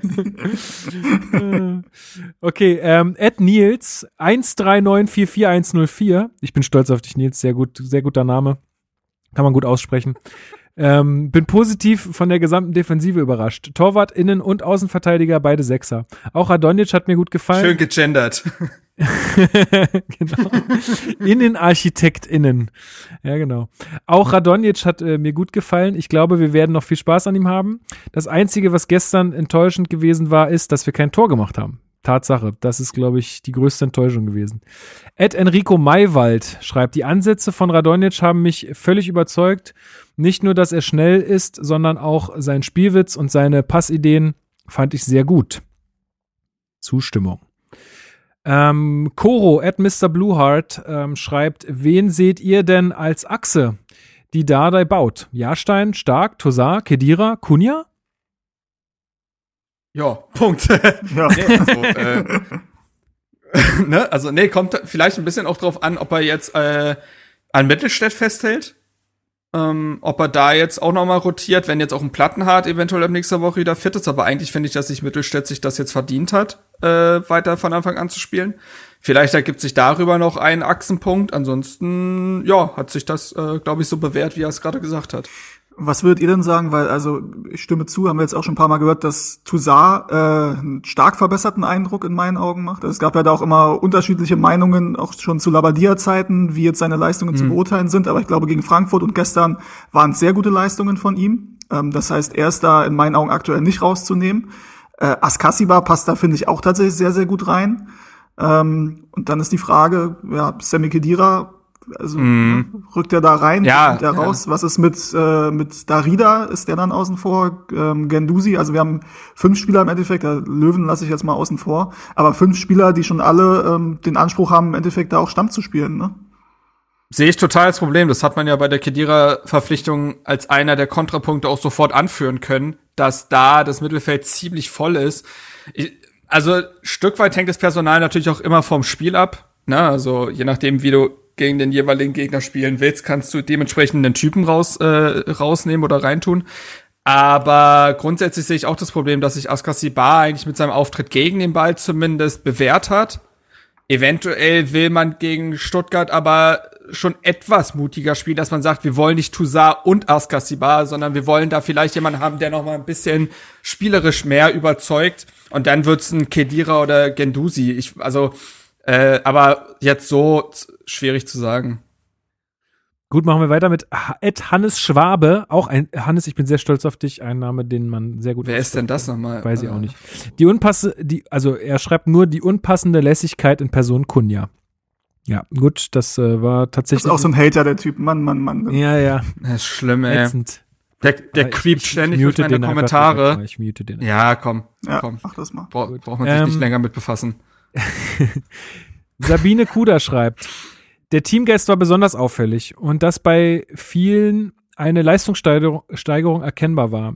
Jemanden herauszuheben, schwierig. Maxi, Toussaint, Enttäuschung, ein wenig Dodi, dem wünsche, wünschte man mal ein paar Stunden Mentalcoach. Ja, Tatsache. Das ist, äh, haben wir ja hier auch schon. Mentalcoaching, da sind wir wieder. Ja, es ist da wirklich so. Wieder. Aber das ist, äh, ja, denke ich auch das, was wir gesagt haben. Mhm. Ähm, die Spaßbremse schreibt, enttäuscht Doppelpunkt Jordan. Nach Frankfurt schon das zweite schwache Spiel, Auswechslung natürlich unglücklich. Überzeugt, Pekarik und Mittelstädt, unsere Außenspieler können äh, richtig kicken. Gute Ballstaffetten, generell konnte das Team gestern mal drei, vier Pässe, äh, drei bis vier Pässe spielen. Das ist neu. Yes. So ja, es. stimme ich zu. Und äh, Rechtsverteidigerpositionen für mich tatsächlich nach wie vor für die nächste Transferphase dann eine der Hauptbaustellen. Ähm, Außer, außer irgendwie kriegt da ein Seevolk tatsächlich hin. Aber Ey, dass aber er jetzt zweimal nicht im Kader war, spricht nicht unbedingt dafür. Eventuell ist aber auch das so ein Spieler, wo er sagt, wenn die Mannschaft erstmal Sicherheit gewonnen hat und dieses Grundgerüst mit Achsen steht, kann man eventuell auch mal einen Seevolk probieren. Ja. Ähm, also der wird schon, glaube ich, versuchen, jeden im Kader mal auszuprobieren, um halt ne, dieses Potenzial auch erkennen zu können bei jedem Spieler. Ähm, ob man jetzt äh, Sefoy komplett aufgeben kann, weiß ich noch nicht, aber ich sehe es total, dass aktuell, so wie er sich präsentiert, hat Hertha da eine Baustelle. Ja, definitiv. Also der bisher, also äh, anhand der bisherigen Leistung ist das ein Komplettausfall. Ähm, Masochisten für Hertha, die schreiben, am meisten überrascht von Mittelstädt. Wenn der sich entschließt, alles reinzuhauen, ist der richtig gut. Warum Leute an Kunja rumkritteln, keine Ahnung. Super Spieler, immer gefährlich, brennt immer. Soll der jetzt auch noch jede einzelne Chance verwerten? Darauf schreibt Sorgenkind, ihr habt Radonjic vergessen, der Junge wird uns noch viel Freude machen. Über Dodi habe ich gestern schon alles gesagt. Zu wenig Genie, zu viel Wahnsinn. Insgesamt ist auffällig, dass die Truppe unter, unterirdisch bei Standards performt. Gerade gegen starke Mhm. Teams muss da mehr kommen. Und das hat auch dann nochmal Sebastian bekräftigt und schreibt, unsere Standardschwäche ist abenteuerlich. Harmloseste Ecken, Freistöße zum Abgewöhnen. Das muss mit das Erste sein, woran gearbeitet wird. Es ist grausam, das mit anzusehen. ich, ich glaube, Dodi hatte einen Freistoß gestern, der in Ordnung war. Wenn ich das. Stimmt, Ja. stimmt. Der stimmt. war auch abgefälscht und dadurch fliegt er wiederum direkt in die Hände von Neuer. Also, äh, Aber das also, war auch sehr lustig. Ne? Der war nicht verkehrt. Ansonsten diese, diese gechippten Eckbälle von Kunja. Boah. Ich weiß Boah. nicht, was, wo, wozu das hinführen soll. Du hast ja ewig viel Zeit, dich genau darauf vorzubereiten, wo der hinkommt. Das ist so ein bisschen wie Also ich- früher bei Pro Evolution Soccer, wo du ein X hattest, da auf dem, auf dem, auf dem Rasen, Ja. wo der Ball dann, Ja, ja, wo der Ball aufkommen wird. So, so ist das ein bisschen mit seinen gechippten Ecken. Ich, ich, die einzige Variante, also ich glaube, wie gesagt, dass, äh, also, ne, ist ja schon bekannt, dass Zecke jetzt da die Standards macht und dass man dementsprechend wahrscheinlich auch jetzt einfach ein paar Varianten sehen wird, um mal auszuprobieren. Die einzige Idee, die ich dahinter sehe, ist, dass du halt der Ball ewig in der Luft ist und Kunja muss ihn aber exakt dorthin bringen, wo sich alle super großen und kopfballstarken Spieler von Hertha tümmeln, die dann quasi ablegen. Also, dass der Ball halt quasi gefühlt auf Torunarigas Kopf fällt, dem keiner irgendwie in der Luft begegnen kann und dann in der Mitte irgendwie was passiert. Äh, Ist jetzt die einzige Idee, die ich dahinter sehe. Vielleicht muss er Vielleicht ihn noch, vielleicht muss er ihn noch höher chippen und dann dahin rennen und ihn selber verwerten. Vielleicht wäre das die, der nächste Schritt. Ja, Das ist ja. eine Schlechtleistung gewesen von Hertha BSC. So. Oh Mann. Den magst du, ne? Den Ich, magst ich du. finde das so geil. Ich finde diesen Ausdruck so nice. Übrigens, Eine ähm, ganz kurz, weil wir Carsten Schmidt gerade äh, gehört haben. Ähm, ich habe gesehen, dass der für 1892 hilft 500 Euro gespendet hat. Boom! Ja. Gönner. Geiler Typ. Hätten sie mal in neue Spiele investieren müssen. Der verdient ja auch genug. ähm, Haben wir das auch abgehakt? Großartige Initiative, danke. nice. Sehr, sehr schön. Mega, äh, mega. Also Ja. dahingehend hat er sich auf jeden Fall schon äh, sehr gut integriert. Ja. Ähm, Yannick at Yannick unterstrich B schreibt uns, Mittelstädt war deutlich stärker als zuletzt. Toussaint hat mich aber am meisten überzeugt, weil er jetzt so langsam in die Leistungsregion kommt, die man sich wohl von ihm erwartet. Hatte gestern ein paar sehr schöne Verlagerungen. Yes. Ähm, Loki schreibt, Piontek nur enttäuscht, konnte keine Akzente setzen, falsche, falsche Entschei Schei Scheidungen getroffen und dann auch noch schlechte Ausführung. Allerdings in diesem Spiel als Stürmer auch komplett falsch aufgestellt. Hätte man gleich mit Dodi oder Kunja vorne spielen sollen. Tja, gute Leistung. Christe France 1. Christe France 1 ähm, schreibt Mittelstädt, Toussaint, Jahrstein sind mir besonders positiv aufgefallen. Auch Pekarik und Askasiba mit starken Momenten. Kunja eher tragische Figur am Ende. Viel wichtiger als individuelle Leistungen. Die Spieler sind endlich wieder als Mannschaft aufgetreten. Das ist sehr gut zusammengefasst. Und jetzt ähm, Jo. gibt's da noch einen Kommentar darunter von Floco. Floco 822099907. Ich liebe Toussaints Bälle. Das lasse ich jetzt mal unkommentiert so stehen. Ähm, Koma. Oh Gott. Oh Gott. Oh Gott, Lukas. Was denn? Er Nix, findet die. Pässe gut, die er spielt. Ja, ja. Wow, ich habe das jetzt erst. Na gut, okay. Oh Mann. So. Alter Vater. ey. Okay. Ko Koma. Ähm, at äh, KRS unterstrich 1892 ähm, schreibt, überzeugt haben alle. Besonders ins Auge gefallen ähm, ist mir Radonjic, Maxi und Toussaint. Klare Leistungssteigerung, bis auf Radonjic da erster Auftritt. Ich denke, mit ihm werden wir noch viel Spaß haben. Und der Teamgeist ist wieder da. Ausrufezeichen. Ähm, Mhm. wie spricht man ein A mit dieser Welle oben aus? Wisst ihr das? Kommt auf, also äh, lies mal vor quasi. Perlao, aber über dem A ist quasi äh, so ein äh, so eine Welle. Äh, normalerweise kenne ich das so, dass es dann per, also wie so ein, wie so ein J quasi noch davor Mhm. ist, so ein, äh, ja, Hm. aber das äh, erschließt sich bei mir bei dem Namen jetzt gerade nicht, wie das Perliao klingt wiederum ein bisschen komisch, also, Ja. naja. Ed, Ed Perlismus auf jeden Fall. Er schreibt, Jordan fing mit Querschläger an und hielt das Niveau. Toussaint mit, steige, äh, mit steig, steigender Praxis stetig besser. Wechsel sorgen nicht für Bruch im Spiel, eher positiver Impact.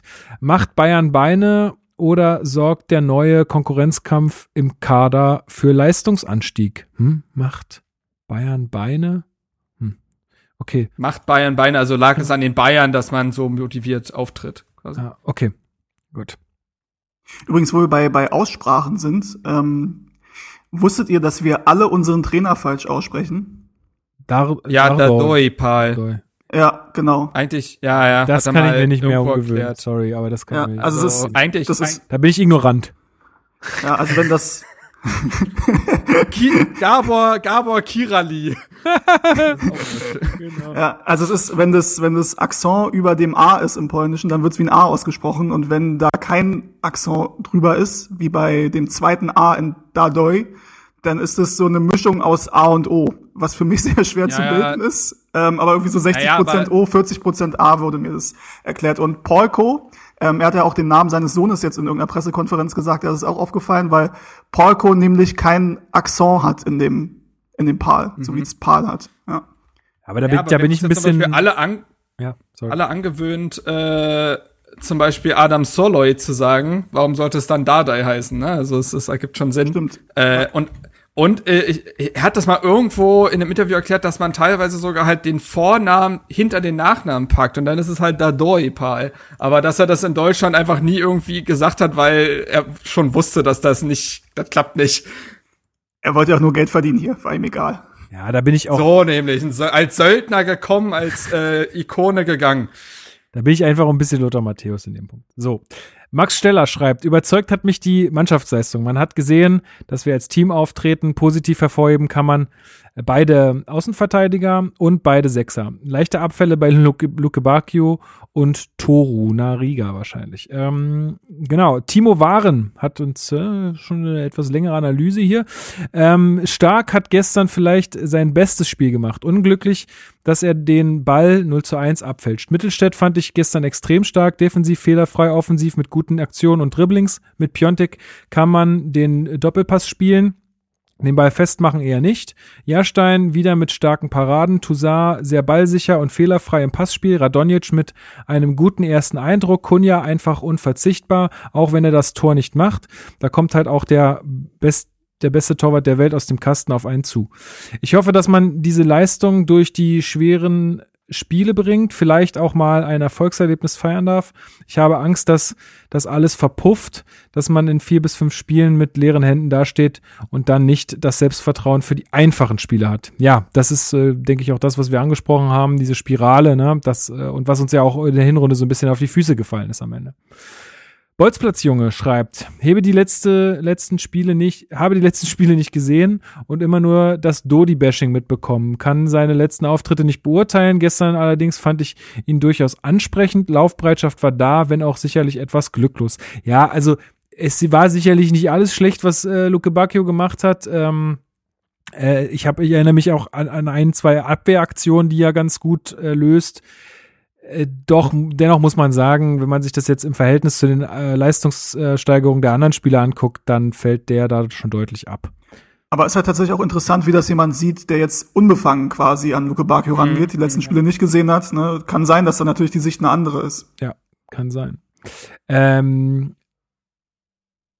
entweder der Goran oder der Goran ähm, schreibt Radonjic war eine Belebung unseres Spiels. Da muss er wieder, das muss er wiederholen und Hertha wird es besser gehen. Tatsache. Ja, das, das hoffe ich einfach auch total, ne, dass der jetzt, dass das auch so bleibt und dass es nicht so dieses anfängliche, unbefangene ist. Ja, ja. Ähm, Ja, ja, hoffen wir mal. At M2B 1990 schreibt definitiv Toussaint. Er wird immer wichtiger auf der 6. Pumba 1337 schreibt Mittelstädt hat gestern echt eine starke Leistung gezeigt. Jahrstein überragend. Toussaint ist in meinen Augen wieder abgefallen im Vergleich zum restlichen Team. Radonjic gute Ansätze gezeigt. Hm, ja gut, dann da hat's jemand anders gesehen mit Toussaint. Ist vielleicht auch ein bisschen schwierig immer auf dieser Position. Ähm, aber gut. Ist auch okay. Ah, hier jemand mit einem ganz einfachen Namen. Z. Ähm, schreibt Mittelstädt. Er hat gestern die Zweikämpfe sehr gut angenommen, viel selbstbewusster gewirkt als immer und ist nicht ausnahmslos jedes Mal an der Mittellinie abgedreht, um zurück zur Innenverteidigung zu spielen. Bin gespannt, wie der Kampf um die linke Verteidigerposition laufen wird. Michael Bartel schreibt, Jahrstein überzeugt, Kunja enttäuscht, Radonjic schlägt ein. Ist natürlich Kunja wahrscheinlich sehr geprägt von dieser letzten Chance. Definitiv. Ähm, Ed Zwemahe schreibt Mittelstädt quasi mit einer 180-Grad-Drehung zu den letzten Wochen. Starkes Spiel gegen Sané. Marco Linio schreibt, enttäuscht hat keiner der Jungs. Ganz im Gegenteil. Das war nach so vielen Monaten endlich eine geschlossene Teamleistung, bei der sich jeder deutlich verbessert gezeigt hat. Wenn jemand herauszuheben ist, dann Arne Friedrich, der mit seiner positiven Art Aufbruchsstimmung erzeugt. Tatsächlich, ähm, das ähm, hattest du gestern bei Clubhouse, äh, Steven. ja. ja. ja, auch nochmal gesagt, oder wir hatten es auch kurz nochmal als Thema. Es ist schon wirklich Und mich hier raus! wirklich bezeichnend oder sehr, wirklich sehr auffällig, wie anders diese Ausstrahlung von Arne gegenüber Preetz ist. Das ist echt krass. Ja, ist es. Das ist halt wirklich, ähm, du merkst jetzt erst, ähm, also wir hatten das ja vorher schon oft thematisiert, dass halt Kommunikation ein großes Problem war. Und wenn du halt ähm, siehst, wie Michael Preetz nach außen kommuniziert hat, auf den Pressekonferenzen, in Interviews und so weiter, ähm, dann kannst du dir halt vorstellen, dass das auch intern ähm, ja jetzt nicht dazu geeignet war, da groß Aufbruchstimmung zu erzeugen. Auch wenn es ja durchaus Spieler gibt, ich glaube, Mike Franz war das auch, der meinte, man traut es ihm vielleicht nicht zu, aber der kann durchaus irgendwie auch in Vertragsgesprächen die Leute von seiner Vision überzeugen.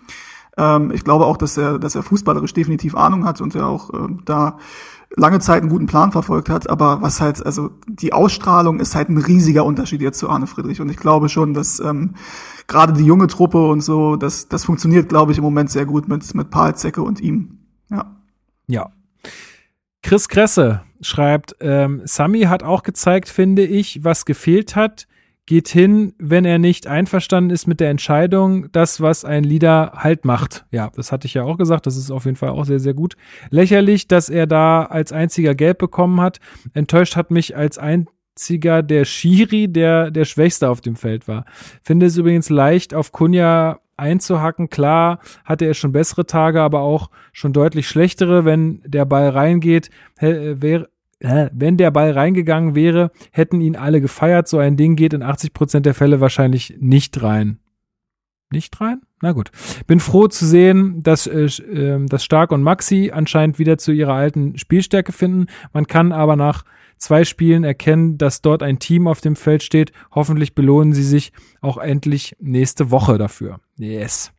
Jesse BSC schreibt, ich fand es war gestern eine gute Teamleistung. Dass Kedira sich zum Einstand die gelbe geholt hat, fand ich toll. Und unsere äh, und unser neuer Außen hat sich auch gleich gezeigt. Genau, also da wird auf jeden Fall die gelbe sehr honoriert, sehr gut. Frank Eckert schreibt einfach nur Jahrstein. Punkt. Kann man so sehen. Timo Botta schreibt, wirklich herausragend war die Leistung von Toussaint, der durch sehr cleveres Pressing Fehlpässe erzwang. Das ermöglichte Gendusi vor allem in der zweiten Hälfte einige wichtige Pässe abzufangen. Sehr solides Arbeiten auch von Mittelstädt und Stark. Erschreckend waren die Laufwege von Dodi, dem man vielleicht noch mal intensiver die Abseitsregel erklären sollte, wobei das bei der kollektiven Leistung Jammern auf hohem Niveau ist. Stimmt, da gab es doch diese eine Szene, wo ähm, ich, war das dann Radonjic, der auf ihn passt oder so, aber wo also wo es abseits ist schon in der ersten Szene äh, oder in der, im, beim ersten Pass schon abseits war, wo, ähm, wo wir schon gejubelt, war das nicht das, wo wir schon gejubelt haben und dann so extrem ab, äh, spät abseits gepfiffen wurde? Marc, hol mich noch mal rein, dass du war, hast doch schon gejubelt, hast du geschrieben. Ja, ja. Ich hatte, genau. ja, ich hatte die also Szene vorhin auch versucht noch mal zu beschreiben, wobei ich mir relativ sicher war, dass es im ersten, äh, beim ersten Pass schon ja, abseits war. Ja, ich dachte, dachte ich halt auch, äh, aber dann lief die Szene ewig weiter, wo ich dachte, naja gut, dann. Aber ja. ja, also das war wahrscheinlich genau das, was hier äh, Timo anspricht.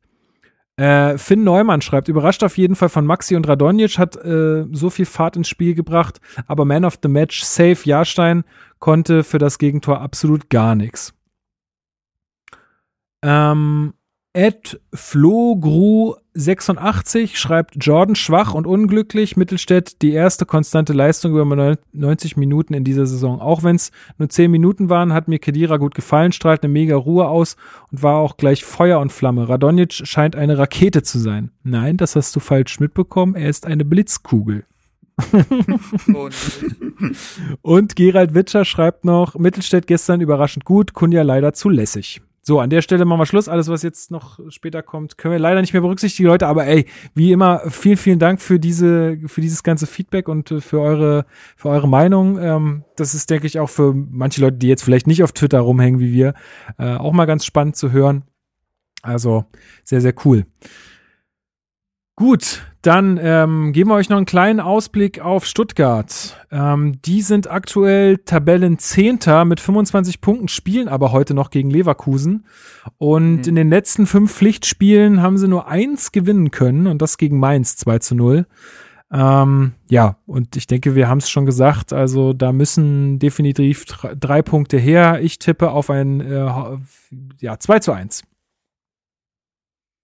Ähm, ja, Marc, du bist ja da, glaube ich, relativ tief drin, was den VfB Stuttgart angeht. Ja. Ähm, insofern kannst du dazu wahrscheinlich was sagen. Ähm, mir, äh, also mir macht das den Eindruck, als wenn da ein Kader zusammengestellt ist mit sehr viel Sachverstand dahinter, ähm, wo ich immer den Namen äh, Sven, ja. Sven Mislintat äh, im, im Kopf habe. Allerdings finde ich schon, dass der Trend ein bisschen nach unten zeigt in den letzten Wochen, trotz des Siegs gegen, gegen Mainz, ja, die aber ja. jetzt halt auch nicht äh, ganz zu Unrecht da unten stehen, obwohl die auch teilweise in den letzten Wochen gar nicht so schlecht gespielt haben, aber halt keine Punkte holen oder wenig Punkte holen. Äh, war auch, glaube ich, der erste Heimsieg äh, für Stuttgart in dieser Saison. Ähm, und die haben halt enorm, enorme Unruhe aktuell im Verein. Ja, also diese Geschichte mit Hitzelsberger ja. und ähm, jetzt habe ich den Namen des Präsidenten vergessen. Ähm, Was war da los? Das Vogt.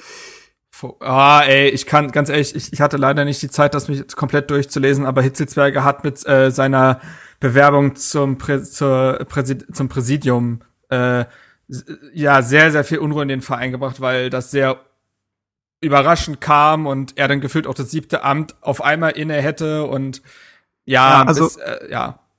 Ja, es, also es ist so, dass ähm, vereinfacht gesagt ist, glaube ich, Hitzelsberger der Chef der ausgegliederten KGAA oder AG ähm, was ja vor mhm. zwei, drei Jahren, glaube ich, ähm, beschlossen wurde. Da gab es gestern auch noch einen Artikel im Spiegel, Spiegel Plus, den ich noch nicht gelesen habe, wo es darum geht, dass ja, relativ deutlich Kritik an dieser Mitgliederversammlung und an dem Voting geübt wird. Also dass es da deutliche Ungereimtheiten gab bei der, bei der Abstimmung über die, ähm, über ähm, die Ausgliederung ähm, was auch ein, ein, relativ großes Ding ist.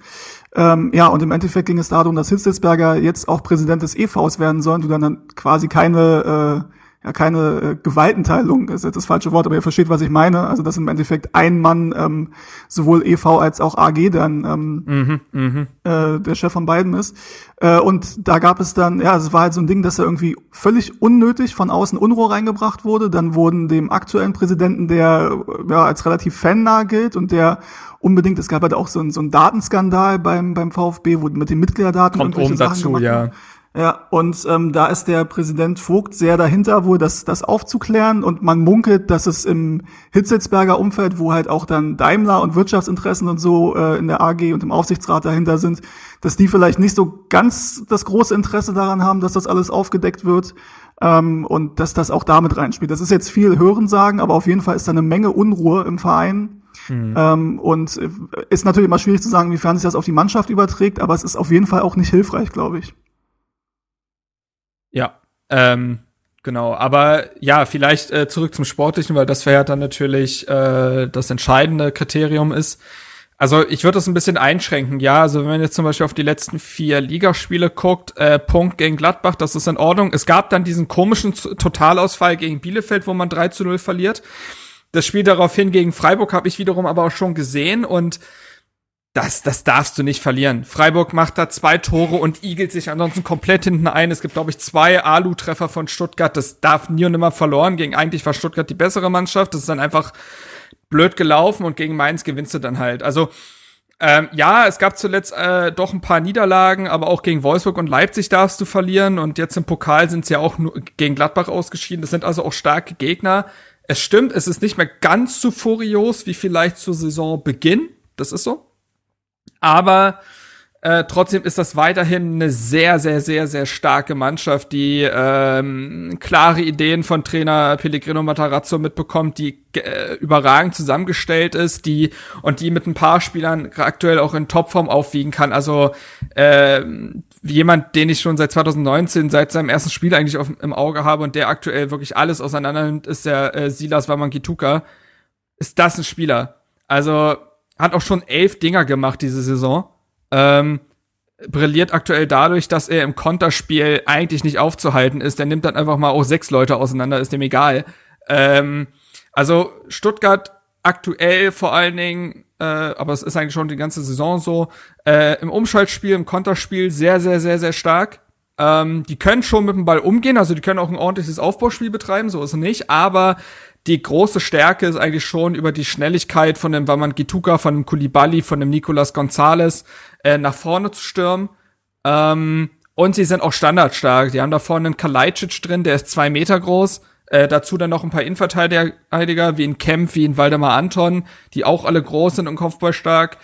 Ähm, ja, ey, ist ne, ist ne, ist ein super schwer zu bespielender Gegner, der aufgrund seiner fehlenden Erfahrung dann teilweise Punkte liegen lässt, ne, und deswegen jetzt gerade nur Platz 10 ist, aber ja gar nicht, also wiederum ja nur vier Punkte weg von Union, die ja lange als Mannschaft der Stunde galten. Jetzt ist vielleicht aktuell Frankfurt, aber ne, das zeigt schon, das ist äh, sehr in Ordnung, was die da machen. Und ähm, das wird ein super schweres Spiel, weil beide Mannschaften sich jetzt gerade nicht anschicken, das Spiel machen zu wollen, ähm, Stuttgart aufgrund der besseren Tabellensituation, besseren Form und aufgrund des Heimspiels, ich weiß keine Fans aktuell, aber trotzdem gel gelten da die Regeln schon noch ein bisschen, schon die Mannschaft, die wahrscheinlich das Spiel machen muss, was Hertha zu, entgegenkommt, aber das wird super schwer. Also wirklich, ich glaube, Hertha braucht eigentlich, eigentlich braucht man die Leistung gegen Bayern und muss sie kopieren.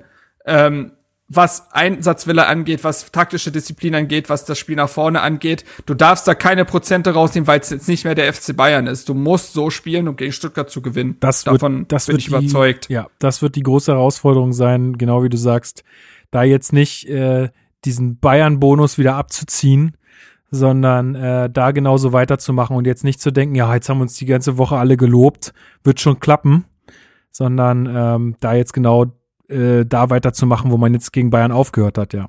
Genau, äh, eigentlich nach der Situation von Kunja genau da anzuknüpfen. Ja. Genau, gut. Ähm, glaubst du, dass, dass wir da drei Punkte holen können?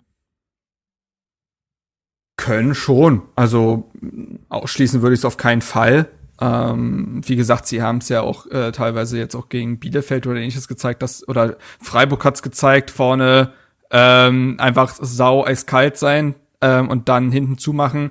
Hertha kann hinten zumachen, ist aktuell aber leider nicht eiskalt. Also das ist ja die Chancenverwertung, die da mangelt's gerade. Da muss man einfach dran arbeiten. Ähm, aber grundsätzlich sind da drei Punkte drin. Also das würde ich auf keinen Fall ausschließen. Ich finde es äh, gerade nur sehr, sehr schwer ja, zu tippen, um ehrlich klar, zu sein. Natürlich. Okay. Gut, ich glaube, dann sind wir für heute durch. Ähm, Steven, du kannst dich schon mal bereit machen für deine letzten Worte in diesem, also deine letzten Worte. Du hast das letzte Wort. immer. du hast das letzte Surprise! Wort im Podcast. Ähm, ich ähm, würde gerne noch loswerden. Ähm, ja, äh, schreibt uns gerne, wenn ihr irgendwelche Dinge anders seht, wenn ihr dieses äh, Spiel gegen Bayern völlig katastrophal fandet, dann äh, gerne her damit. Ähm, ihr könnt uns äh, auf Twitter erreichen, ihr könnt uns auf Instagram erreichen, ihr könnt uns auf äh, Facebook immer noch erreichen, ähm, ihr könnt auf unsere Homepage gehen, herterbase.de, da findet ihr auch noch Vorberichte ähm, und Nachberichte zu den Spielen. Also da gibt's auch richtig viel ähm, Hertha-Content, wenn ihr das nicht schon längst ähm, macht. Und genau, ansonsten bleibt mir einfach nur noch zu sagen, ähm, äh, bleibt weiterhin zu Hause und äh, reduziert eure Kontakte. Und äh, Marc, dir vielen Dank, dass du wieder hier mit am Gerne, Start gerne. warst, auch so früh.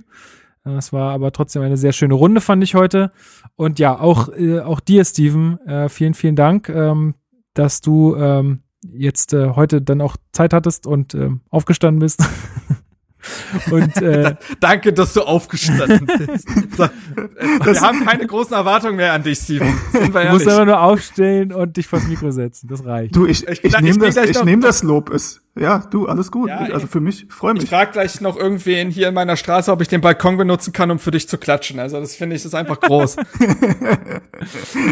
Ich finde auch, das sollte, äh, das ist das Mindeste. Ja, ich überlege, vielleicht mache ich das irgendwann mal, dass ich mir hier äh, im Bett das Studio direkt hinstelle, ähm, damit das nicht mehr nötig ist. Das mache ich ja immer. Ich liege, also das habe ich ja das letzte Mal schon gesagt, ich liege ja eigentlich immer im Bett. Ist ja hier. Immer, egal Ja, was du Bin machst. ihr der liegst Einzige, immer der sich hier noch... nee, beim Podcasten. Beim Podcasten. Okay. Ähm, ja, nee, hat Spaß gemacht. Ich habe tatsächlich noch eine kurze Sache und zwar würde ich mich freuen, wenn ihr, also die Zuhörer, die die Care-Woche abonnieren würden. Das ist ein Newsletter, der jede Woche rauskommt. Ähm, und da schreibe ich jede Woche, wie die Situation bei der Hertha aussieht. Ähm, und das macht, also für alle 18 Vereine gibt's da einen Fan, der die Situation ähm, beschreibt. Ich finde, das ist ein ganz cooles Projekt, weil du halt ähm, ja auf einen Blick quasi hast, kannst du dir aussuchen, von welchem Verein du jetzt was wissen möchtest, kannst gucken, wer ist der nächste Gegner und wie ist da die Situation, wie ähm, schätzt ein, sind meistens auch Blogger, Podcaster, irgendwie Twitter äh, mäßig mit dem Verein unterwegs. Ähm, die über den Verein schreiben und ähm, ja, ich habe mich da jetzt auch so ein bisschen eingegroovt. Das war am Anfang gar nicht so leicht, das so knapp zusammenzufassen, weil wenn ich schreibe, wird's ja meistens doch ein bisschen länger. Äh, also bei Twitter logischerweise nicht, aber jetzt in 100 Wörtern zu beschreiben, was war im letzten Spiel und was sind die News der Woche und was ist der Ausblick, ist gar nicht so leicht, vor allem angesichts dessen, wie viel bei Hertha passiert ist. Also Kehrwoche ähm, könnt ihr ähm, genau, könnt ihr abonnieren und gibt's auch online zu lesen. Und ich habe auch eine, Hinrunden, eine Hinrundenzusammenfassung geschrieben, die sicherlich auch noch jetzt äh, durchaus aktuell ist und die man lesen kann. Würde mich freuen, wenn da, wenn da die Hertha, die Hertha Base, die Hertha Basis quasi die, die größte, die größte Zahl der, der Abonnenten darstellt. Ja, also Ja, äh, kann auch, nen, auch äh, von mir die Empfehlung finde ich äh, sehr, sehr gut. Ist ein sehr, sehr schönes Format, weil alle diese sind, finde ich, eigentlich auch Dinge, auch, klar aus Fansicht beurteilen, aber trotzdem jetzt nicht da äh, irgendwie polemisch werden oder so. Ich finde das immer alles sehr sympathisch zusammengefasst. Ich habe nicht jede Woche Zeit, es zu lesen, aber ich äh, versuche es dann doch schon mal.